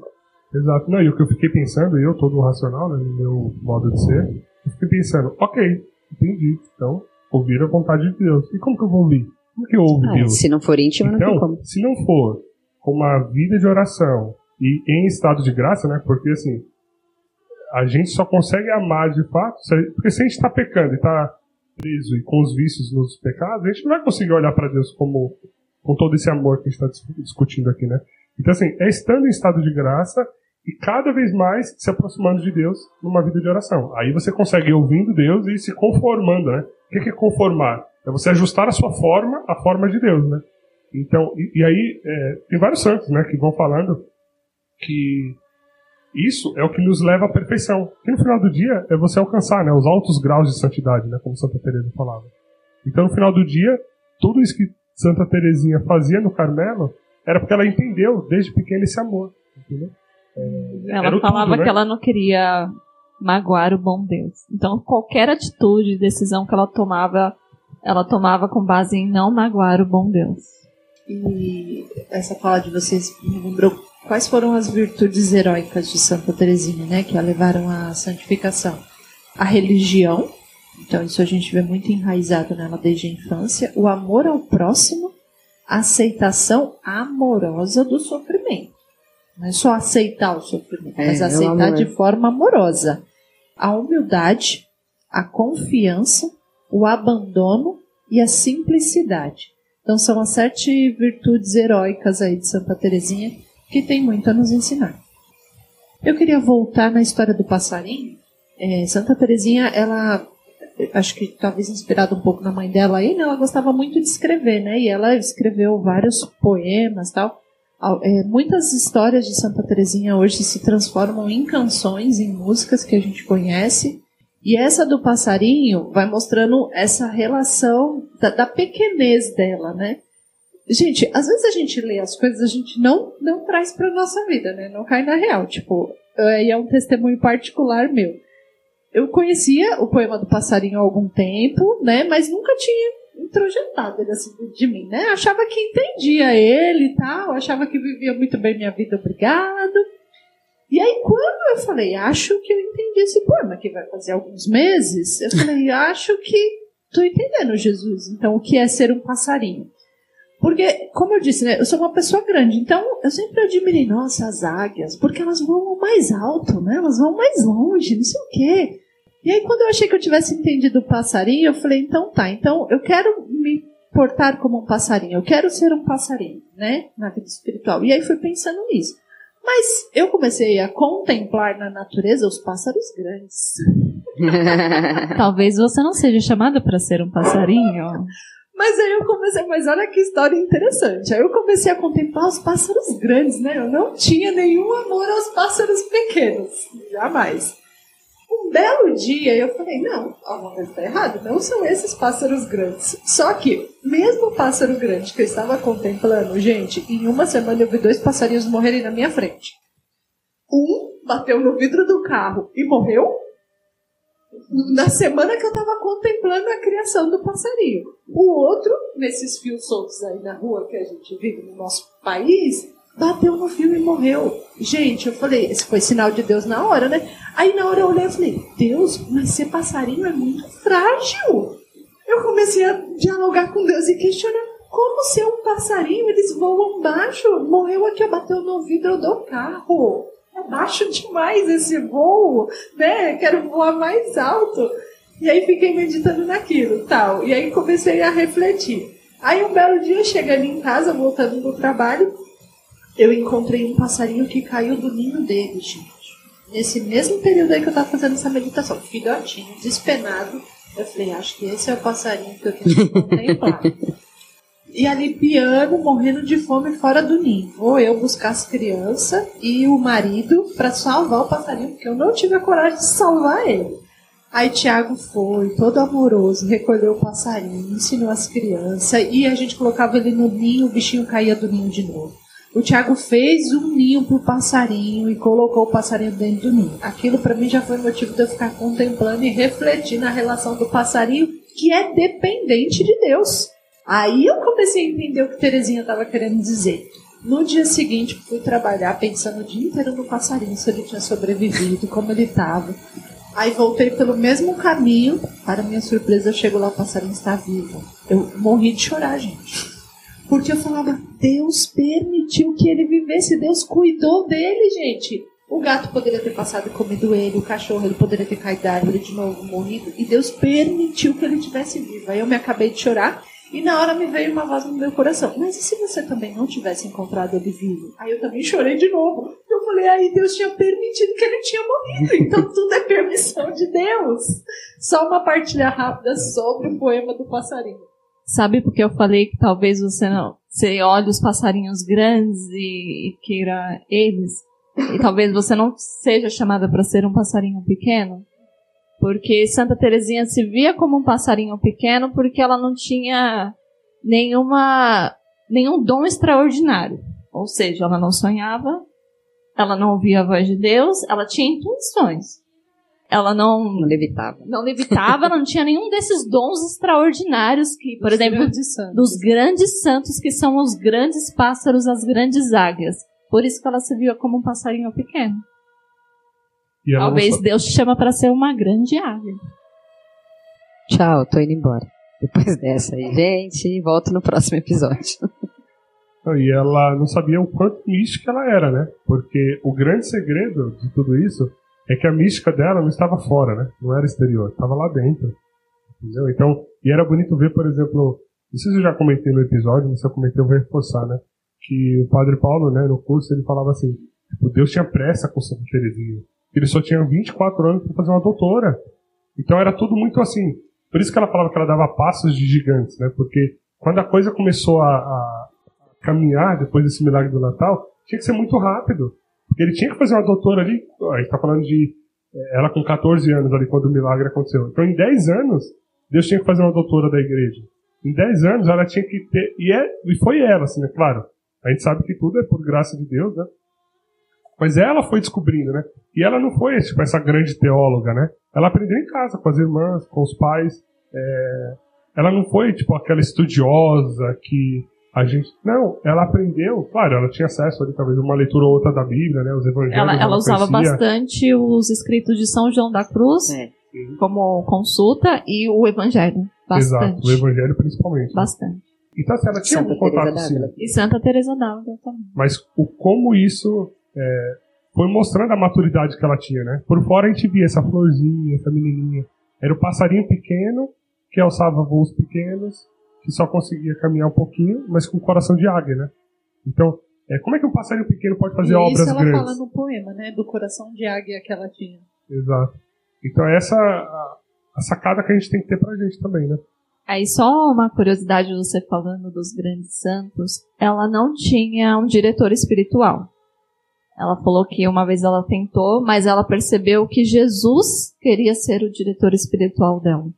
Então ela sempre lia os evangelhos e dali ela tirava os, os ensinamentos e os direcionamentos de Jesus para ela. E se você pensar bem, né, é engraçado como que na maturidade dela, ela soube né, extrair esse segredo dos evangelhos, né, que é esse amor. Por quê? Se a gente pensar bem, pensa na passagem do jovem rico. O jovem rico chegou para Jesus e falou assim: Senhor, o que eu preciso fazer, né, para eu ser salvo, para eu é, te amar, digamos assim, né, traduzindo. É, então Jesus falou assim: Ué, segue os meus mandamentos. Simples, né? Aí ele, mas eu já faço tudo isso. Aí é onde Jesus tem a sacada aqui, ó que é o algo a mais, que é o que Terezinha viu, que é o amor no final do dia, né? Então, ele disse assim, Senhor, as obrigações eu já faço. Ele estava sendo tipo um fariseu, né, que cumpria a lei. E aí Jesus falou, tá bom, então vende tudo que você tem e dá aos pobres e me segue. O que, que Jesus está dizendo? Desapega das coisas desse mundo e se apegue a mim, né? É isso que ele está querendo dizer. Não necessariamente que você tem que vender tudo, sua casa e tal, e dizer assim, Mas Jesus está falando: viva o amor verdadeiro por mim. E é bonito você ler isso na visão no, no Evangelho de São Marcos, porque São Marcos narrou, o Evangelho de Marcos, né, ele é o Evangelho de Pedro, digamos assim, porque Marcos era quem é, caminhava junto com Pedro, então ele escreveu aquilo que Pedro viu. E no Evangelho de Marcos, ele fala assim que, tipo, Jesus amou aquele jovem, ele teve compaixão por ele. E você imagina a visão de Pedro olhando Jesus nessa cena, né? E aí, então, é, Jesus viu que ele não ia amar de verdade. Quando Jesus disse isso, ele viu o quanto aquele jovem estava enraizado com tudo que era do mundo, né? E ele não ia conseguir alçar esses voos que as águias alçam, mas também ele não ia conseguir, de repente, colocar em prática esse passarinho com o coração de águia. Né? E aí o jovem saiu meio triste. Então, estava lá no evangelho o tempo todo, né? A gente não necessariamente viu com esse olhar que Santa Teresinha viu, né? Santa Teresinha, apesar dela ser uma grande santa, ela não acreditava que ela poderia ser essa grande santa. Ela se via muito pequena, né? Um passarinho mesmo. E ela, ela conta um episódio que ela fala assim: Na realidade, longe estou de ser santa. Para provar, basta apenas o seguinte: em vez de rejubilar com minha aridez, deveria atribuí-la ao meu pouco fervor e fidelidade. Deve deveria desconsolar-me por dormir. Já se vão sete anos em minhas orações e minhas ações de graças. No entanto, não me desconsolo. Penso em que as criancinhas agradam aos pais, tanto adormecidas como acordadas. Penso em que os médicos adormecem os doentes quando vão operá-los. Ela tem uma sabedoria de pegar as coisas que acontecem, a falta de fidelidade dela na oração. Por momentos ela dormia rezando, né? E isso deixava ela triste, obviamente. Mas ela conseguiu pegar esse momento e entender que Deus, enquanto ela dormia, Deus estava curando ela. Assim como os médicos adormecem os seus pacientes para cuidar dele, Deus também estava adormecendo ela para cuidar dela. Essa relação dela, essa analogia com as coisas do dia a dia, né? É impressionante. Assim, eu fico. Ela, ela faz uma relação dela. Ela tem três relações que eu gosto bastante, que é a do passarinho, a do elevador e a da bola. É, a do passarinho que a gente contou, a da bola, ela fala que ela quer ser como uma bola nas mãos da criança, ela quer ser na mão de Jesus. Então a criança pega, brinca com a bola e quando não quer mais põe no canto, a criança faz o que quiser com a bola. Então ela faz todo um poema, uma história, uma descrição na relação com a bola, se colocando no lugar, sendo ela a bola. E com o elevador foi uma coisa que quando eu li, eu falei, meu Deus do céu, como a pessoa conseguiu chegar nesse ponto?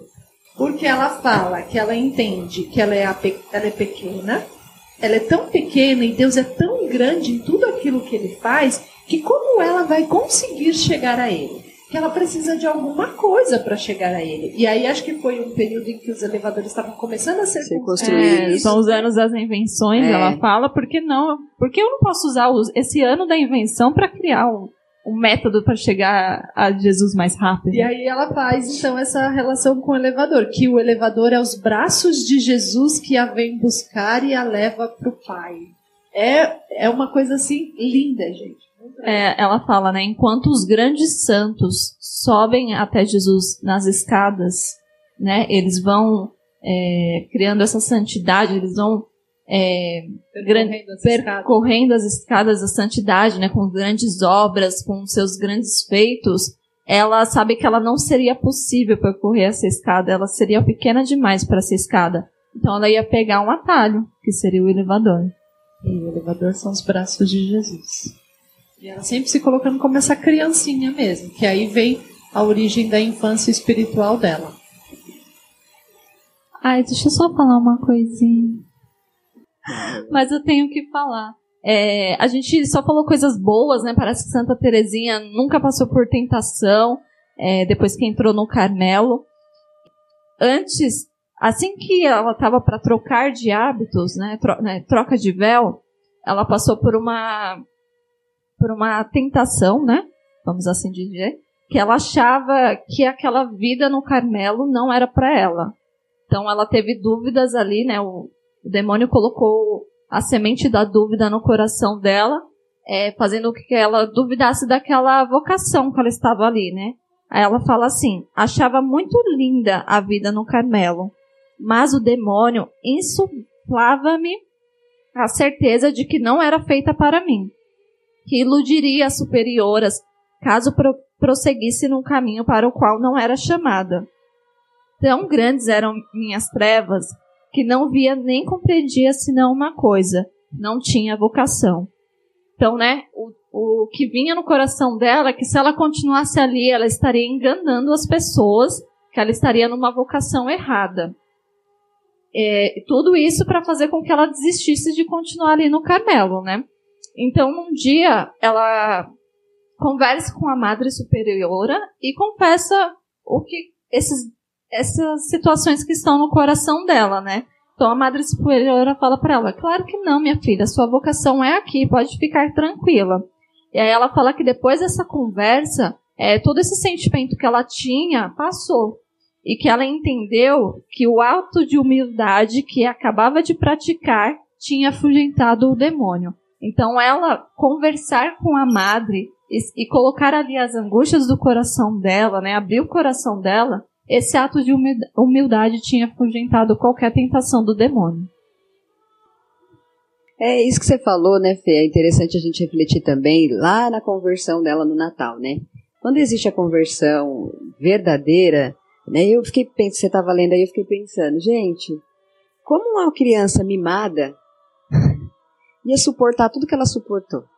Porque né, a gente falou um pouco aqui, gente, não tem como falar, é, é teria que ser uns três, quatro episódios para narrar tudo. Então vocês busquem ler, comprem os livros, né? Degustem as leituras. É, não teria como uma criança mimada suportar tudo que ela suportou lá, as humilhações, as ofensas, o beijar o chão, e essa diferença, né? Ela, 26 mulheres, cada uma com sua personalidade, cada uma com, com o seu jeito, e ela amar a todas. E ela aceitar essas humilhações, ela aceitar o sofrimento, não tem como. Isso aconteceu por quê? Porque existiu a verdadeira conversão, existiu a verdadeira aceitação a vocação dela, que era o amor, a humildade. É, eu lembrei agora que a gente não falou sobre isso, né, da vocação do amor. Que a gente até chegou a comentar, né, que ela queria todas as vocações possíveis, e ela até falava que era uma loucura, e aí eu entendi a música da Código de Deus, porque até então eu não tinha entendido, que é até a loucura. Quando me falavam que aquela música era de Santa Teresinha, eu, gente, mas por quê? Aí eu entendi, porque no, no diário ela fala toda hora, eu sei, senhor, é uma loucura todos esses meus desejos, eu quero ser tudo, não sei o que lá, é uma loucura, é uma loucura. Mas ela escolheu a vocação dela, o amor, e ela escolheu se dar em holocausto por amor. Então ela falava, Senhor, eu quero ser sua vítima por amor. Então, até no sofrimento que ela teve no, no período que ela estava doente, ela colocou isso, né, como também o sofrimento que Jesus teve no Calvário, que ele se deu por amor pelas pessoas. Então ela também estava entendendo que aquele sofrimento ela estava se dando por amor para Jesus. Então era necessário ela passar por aquele sofrimento. É, é interessante ver, e ela nos ensina também, que quando você faz por amor, é tudo por amor. Né? É esse tudo que ela sempre viveu. Por quê? É o sofrimento por amor, mas também são as alegrias por amor. Porque no final do dia, é o que Deus te der é por amor, né? Então ela falava, né, que, Senhor, é, tudo aquilo que eu sofrer vai ser por amor, mas o que eu também tiver de momento né, de felicidade também vai ser por amor. Então ela via Jesus em tudo, né? Não é que assim também, né? Só balanceando a coisa, que não é tipo, ah, então quando eu sofro, aí é por amor e é por Jesus. Mas se tiver tudo é. bem, não preciso lembrar de Jesus. Não, é todos não, é os tudo, dias, é. né? 24 por 7. Então esse é um ponto importante. Né? Eu vou ler rapidinho aqui, gente, que eu, eu queria muito ler esse aqui. então compreendi, diz ela que se a igreja tinha um corpo composto de diversos membros, o mais necessário deles não lhe faltava: o coração. Compreendi que só o amor fazia agir os membros da igreja. Que se o amor viesse a extinguir-se, os apóstolos não anunciariam o evangelho. Os mártires recusariam derramar o seu sangue. Compreendi que o amor encerrava todas as vocações, que o amor era tudo que ele abarcava todos os tempos e todos os lugares. Numa palavra, compreendi que o amor é eterno. No excesso de minha delirante alegria, exclamei: Ó oh, Jesus, afinal encontrei a minha vocação. Minha vocação é o amor. inspirado em todas essas esses trechos aí, a Shalom tem um álbum, né? A comunidade Shalom tem um álbum específico de músicas de Santa Terezinha inspiradas nessas falas. Então, conforme vocês vão falando, eu vou lembrando de trechos de músicas deles que são lindas. Fica a dica aí também para ouvir. É, então, só compilando, né? A gente vai começar agora a se encaminhar um pouco aqui para o final da vida tentar dela. chegar nessa história. Exato. Se eu falava que Santa Teresa dava, Santa Catarina dava um retiro, Terezinha então, né? Então não tem de um como. mês. Mas só então recapitulando rapidamente algumas dicas, né? Então você vai precisar ler História de uma Alma, Conselhos e lembranças. Conselhos e Lembranças. Você vai precisar ler A Vida, A de, Vida Santa de Santa Terezinha. É, Vai você precisar ouvir o álbum da Shalom. vai precisar fazer o curso do Padre Paulo. Vai precisar fazer o curso do Paulo. Tem muita Tem coisa. muita coisa, é, livro é o que eu mais tenho sobre ela. Tem muita coisa. Só toma cuidado realmente ao pesquisar, né? Porque é, nem todo mundo entendeu bem essa vocação de Santa Sim. Terezinha, que era o amor. Então, é, o Padre Paulo fala bem disso também, então você fazendo o curso você vai entender esse ponto. E aí então, para a gente ir se encaminhando aqui para o final da vida dela, é, lá no, no Carmelo, né? Santa Terezinha, ela fica doente, ela pega uma tuberculose, e ela vai viver então é, essa reta final aí de, de vida dela, entregando né, todos os sofrimentos dela é, por amor também. Porque mesmo doente, ela não pediu dispensa de nenhuma das suas obrigações. Né? Era interessante ver porque, assim, nos momentos mais críticos de dor de agonia da doença, para ela conseguir acordar de manhã e vestir o hábito, às vezes ela demorava uma hora só para pôr uma roupa, só para colocar o hábito, sem pedir ajuda de ninguém. E ofertando cada dor, cada sofrimento ali, né, por amor a Deus. Nesse momento da vida dela, né, que de fato já era ali a, a reta final, foi quando também dá essa essa última acelerada assim, né, de maturidade dos escritos, né, porque é, a irmã Inês pediu para que ela então começasse a escrever os manuscritos dela. E ela meio que faz por obediência, assim, né? Porque, como era irmã, ela já tinha contado muita coisa e quase tudo ali pra irmã, né? Aí ela meio que fala assim, né? É, tipo, é, mas, é, Paulina, você, tipo, madrinha, você já sabe de tudo, né? Mas por obediência, eu vou tentar lembrar e vou colocar aqui no, no papel pra você, né? Tanto é que nos escritos, várias vezes ela chama mamãe. Ela vai escrevendo, contando mamãe, não sei o que lá, não sei o que lá. Mamãe, blá blá blá. É interessante, né? Porque ela, de fato, tá falando com a irmã, Com a né? irmã, que é Com a mãe irmã. dela, É, a que ela dela. considerava mãe. E, então, nesse leito de morte, ela vai, né, como eu falei, né, escrevendo, meditando, sofrendo ali, mas também entregando, né, tudo aquilo por Deus. É bonito ver que no leito de morte, entre as coisas que ela já falava, né, ela falava assim: é, eu não estou morrendo, e sim eu estou entrando para a vida, né, que ela não descansaria na eternidade. Ela disse que quando morresse, ela mandaria uma chuva de rosas sobre este mundo. Ela não iria para o céu para Passaria o céu dela fazendo bem na terra. Exatamente. E aí é interessante ver porque é, então né, ela progride na doença cada vez mais e, e chega então a falecer. E aí é, olha só como são as coisas, né? Depois que Santa Teresinha morre e tal, é, e, e principalmente quando foi publicada a História de uma Alma, meu, assim, chega, era tanto depoimento de, de milagre, de cura, de tudo, que às vezes no convento de Lisieux chegava, sei lá, 500 cartas por dia para falar dos milagres e graças. que- sabe a chuva de rosas? É de verdade, é, de verdade. E passar o céu dela fazendo milagres aqui é de verdade. E aí é interessante ver que assim é, teve um padre então, né? Foi o padre que, que começou toda a causa, né, de beatificação dela, de reconhecer as virtudes heróicas, depois canonizá-la. Quando ele chegou no, no convento para falar que tinha que canonizar a Terezinha, a Madre Superiora falou: Ué, então a gente precisa canonizar todas as carmelitas. Porque ela viveu, ela viveu com Santa Terezinha, mas não viu, né, essa grandeza que era Santa Terezinha. Ela falou: Pai, mas por esses escritos aqui, tipo passarinho, flor, essas coisas não. Então a gente vai ter que canonizar todo mundo. Não tem como, né? E aí quando começou é, esse monte de cartas, esse monte de graças e tudo acontecendo, aí eu achei bonita uma frase que o Padre Paulo fala, que ele fala assim, o céu impôs a canonização, né?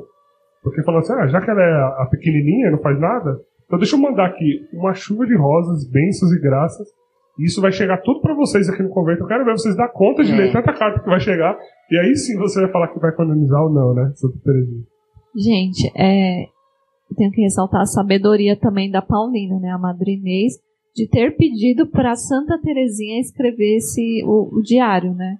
Porque conta-se que quando Santa Teresinha morreu, as irmãs que conviviam com ela não conheciam Santa Teresinha, porque né, Ela tinha vida tão escondida. tão né? escondida, ela fazia as coisas que ninguém queria fazer, que ninguém conhecia.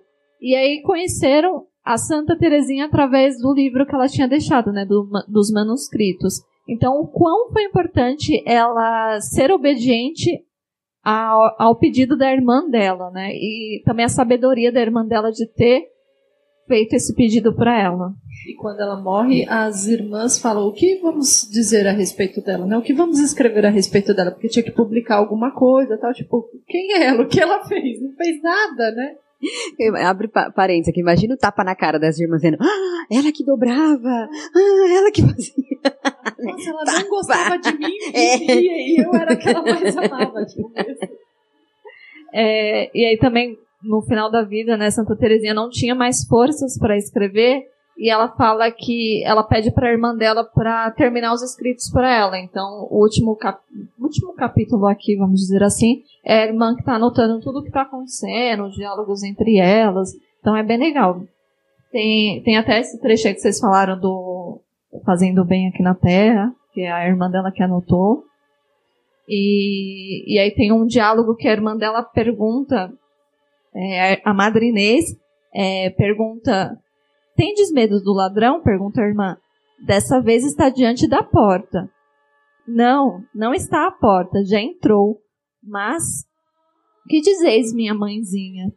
Se tenho medo do ladrão, como quereis que tenha medo de alguém que amo tanto? Ou seja, ela ansiava por morrer. Ela queria muito que o ladrão viesse roubar a vida dela para que ela pudesse logo encontrar Jesus. É, e ela queria tanto que assim, a doença, né, ela teve altos e baixos, e teve vezes assim dela ficar bastante grave, internada, tal, né, mais de cama, que eu quero dizer. E aí os médicos iam lá, cuidavam e tal, né? Só que por Dava a exemplo, unção dos enfermos. É. Aí depois tirava porque ela ainda não tinha não tinha morrido. morrido tal. E assim, e ela piorava, tinha dias assim, dela estar sozinha no quarto de, sei lá, cuspir sangue, de tanto que o pulmão ali não tava aguentando, e ela não falava isso pra ninguém. ninguém. Ela não falava pros médicos que ela tava piorando, ela não falava o que tava sentindo, ela tava lá. pra quê, né? Você falar, ela queria morrer mesmo. Então, era, era exatamente esse o ponto. Porque a doença agravou num ponto, por ela não contar nada pra ninguém, que não tinha mais jeito. E ela aí a, tudo. Né? a criança mimada suportou tudo sozinha. Não foi chorar pra ninguém. Eu, eu tenho. não foi chorar pra ninguém, não foi falar, ai, tadinha de mim, tô aqui, né, com sangue, vomitando sangue. Não, não tem. Ela suportou tudo sozinha. Daí, tanto que um dia a madre chegou lá de manhã, nossa, mas você tá vomitando sangue. É, tipo, até isso ela, ela queria esconder, ela não queria, né, se fazer de, de vítima, de não tinha mimimi, não, viu, gente? Ai, Santa Teresinha não tinha mimimi. Nessa fase, né, graças a Deus, nos mostra a fortaleza dela. Que mulher forte, que soube suportar, né? Se tem um exemplo de mulher forte, pra mim hoje é Santa Teresinha.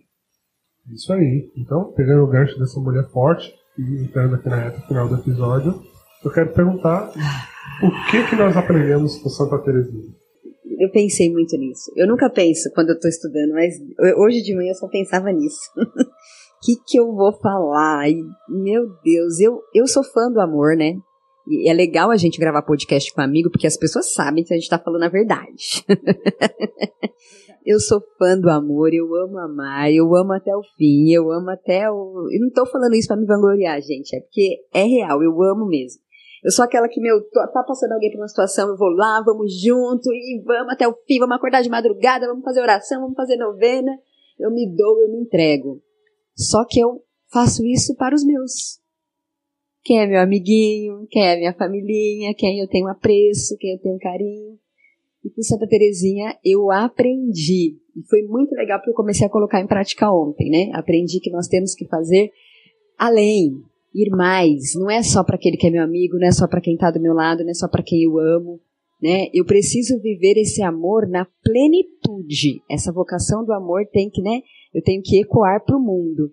E aí ontem eu peguei, eu estava né, nas minhas orações, peguei uma caixinha de oração e meu coração estava né, tava com muito, tava muito desordenado as minhas orações. Aí eu coloquei uns papeizinhos e falei, ó, essas são as coisas que estão desordenadas. Coloquei na caixinha e falei, são os meus pedidos, né? As coisas para mim.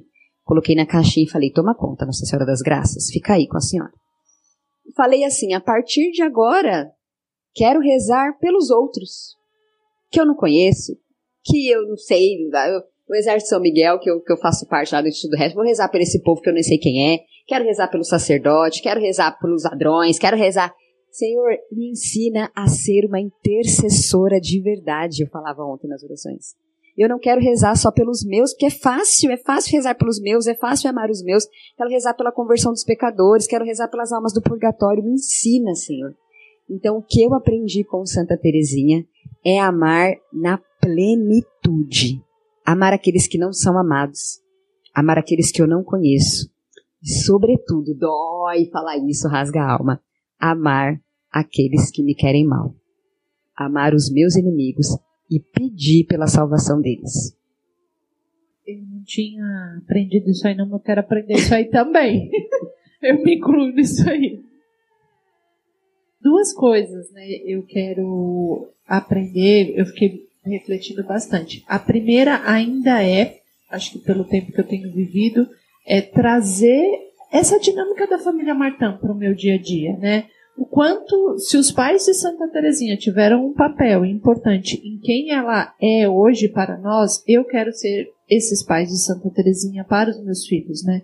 Eu quero aprender a servir os meus filhos, levando Deus para eles, levando o céu, como Zélia, mesmo vivendo tão pouco tempo com Santa Teresinha, conseguiu deixar isso para ela e para a família, porque na ausência de Zélia, o restante da família conseguiu levar isso é, para ela. Então, essa vivência, essa dinâmica da família é o que eu quero aprender, é o que eu busco aprender. E ainda assim, também é, eu quero trazer para mais perto de mim essa vivência de Santa Teresinha do cotidiano, da relação do elevador, da bola, do passarinho, de aquilo que precisa ficar escondido, que só eu tenho que saber, eu quero colocar isso em prática, eu preciso colocar isso em prática dessa pequena via mesmo, né? É, porque eu acho que é um caminho, se foi um caminho de santidade para ela, é também para todos nós. Pode ser que não seja o único meu, mas é um caminho de santidade que eu quero aprender e quero viver. É, nossa, o que eu tenho que aprender com Santa Terezinha, né? Na verdade, tudo. Acho que ela já entrou na minha vida para ensinar tudo.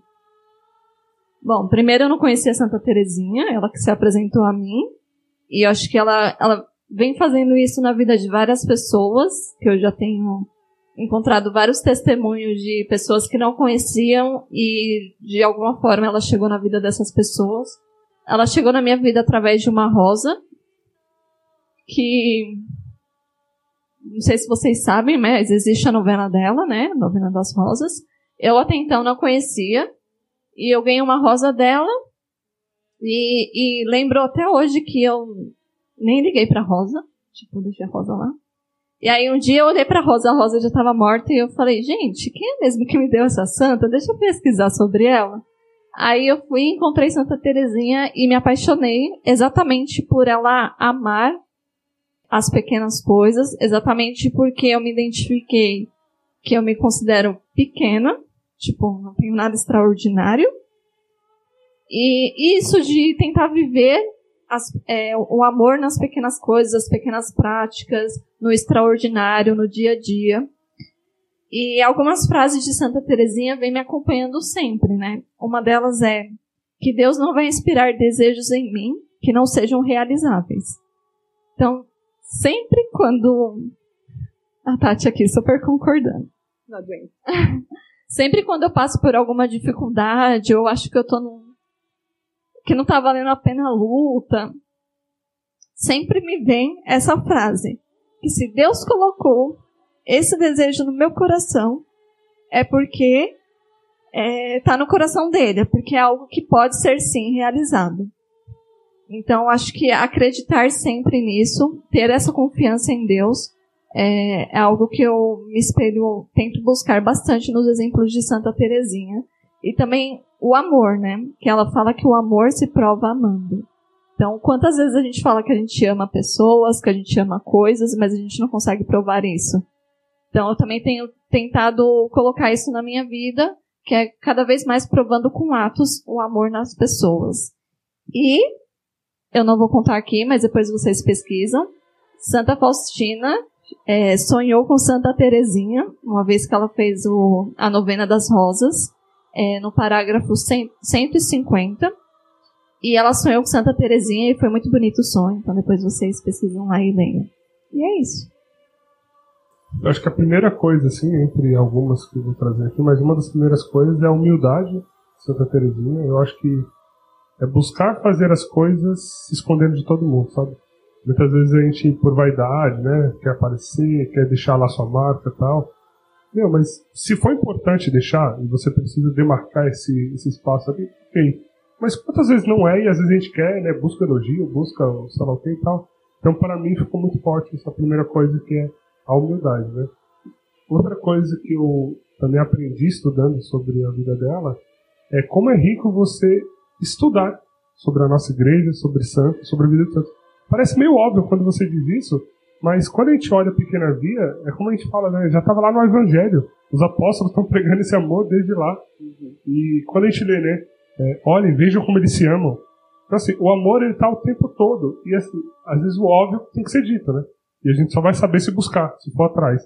Porque, por mais que seja óbvio, o primeiro mandamento é o quê? Amar a Deus sobre todas as coisas. A gente já sabia que era amor.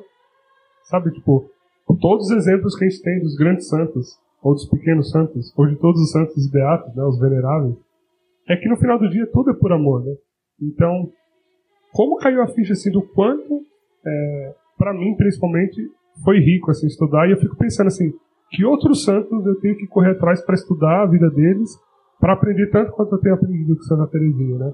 Então isso foi outro outro ponto que me chamou bastante atenção.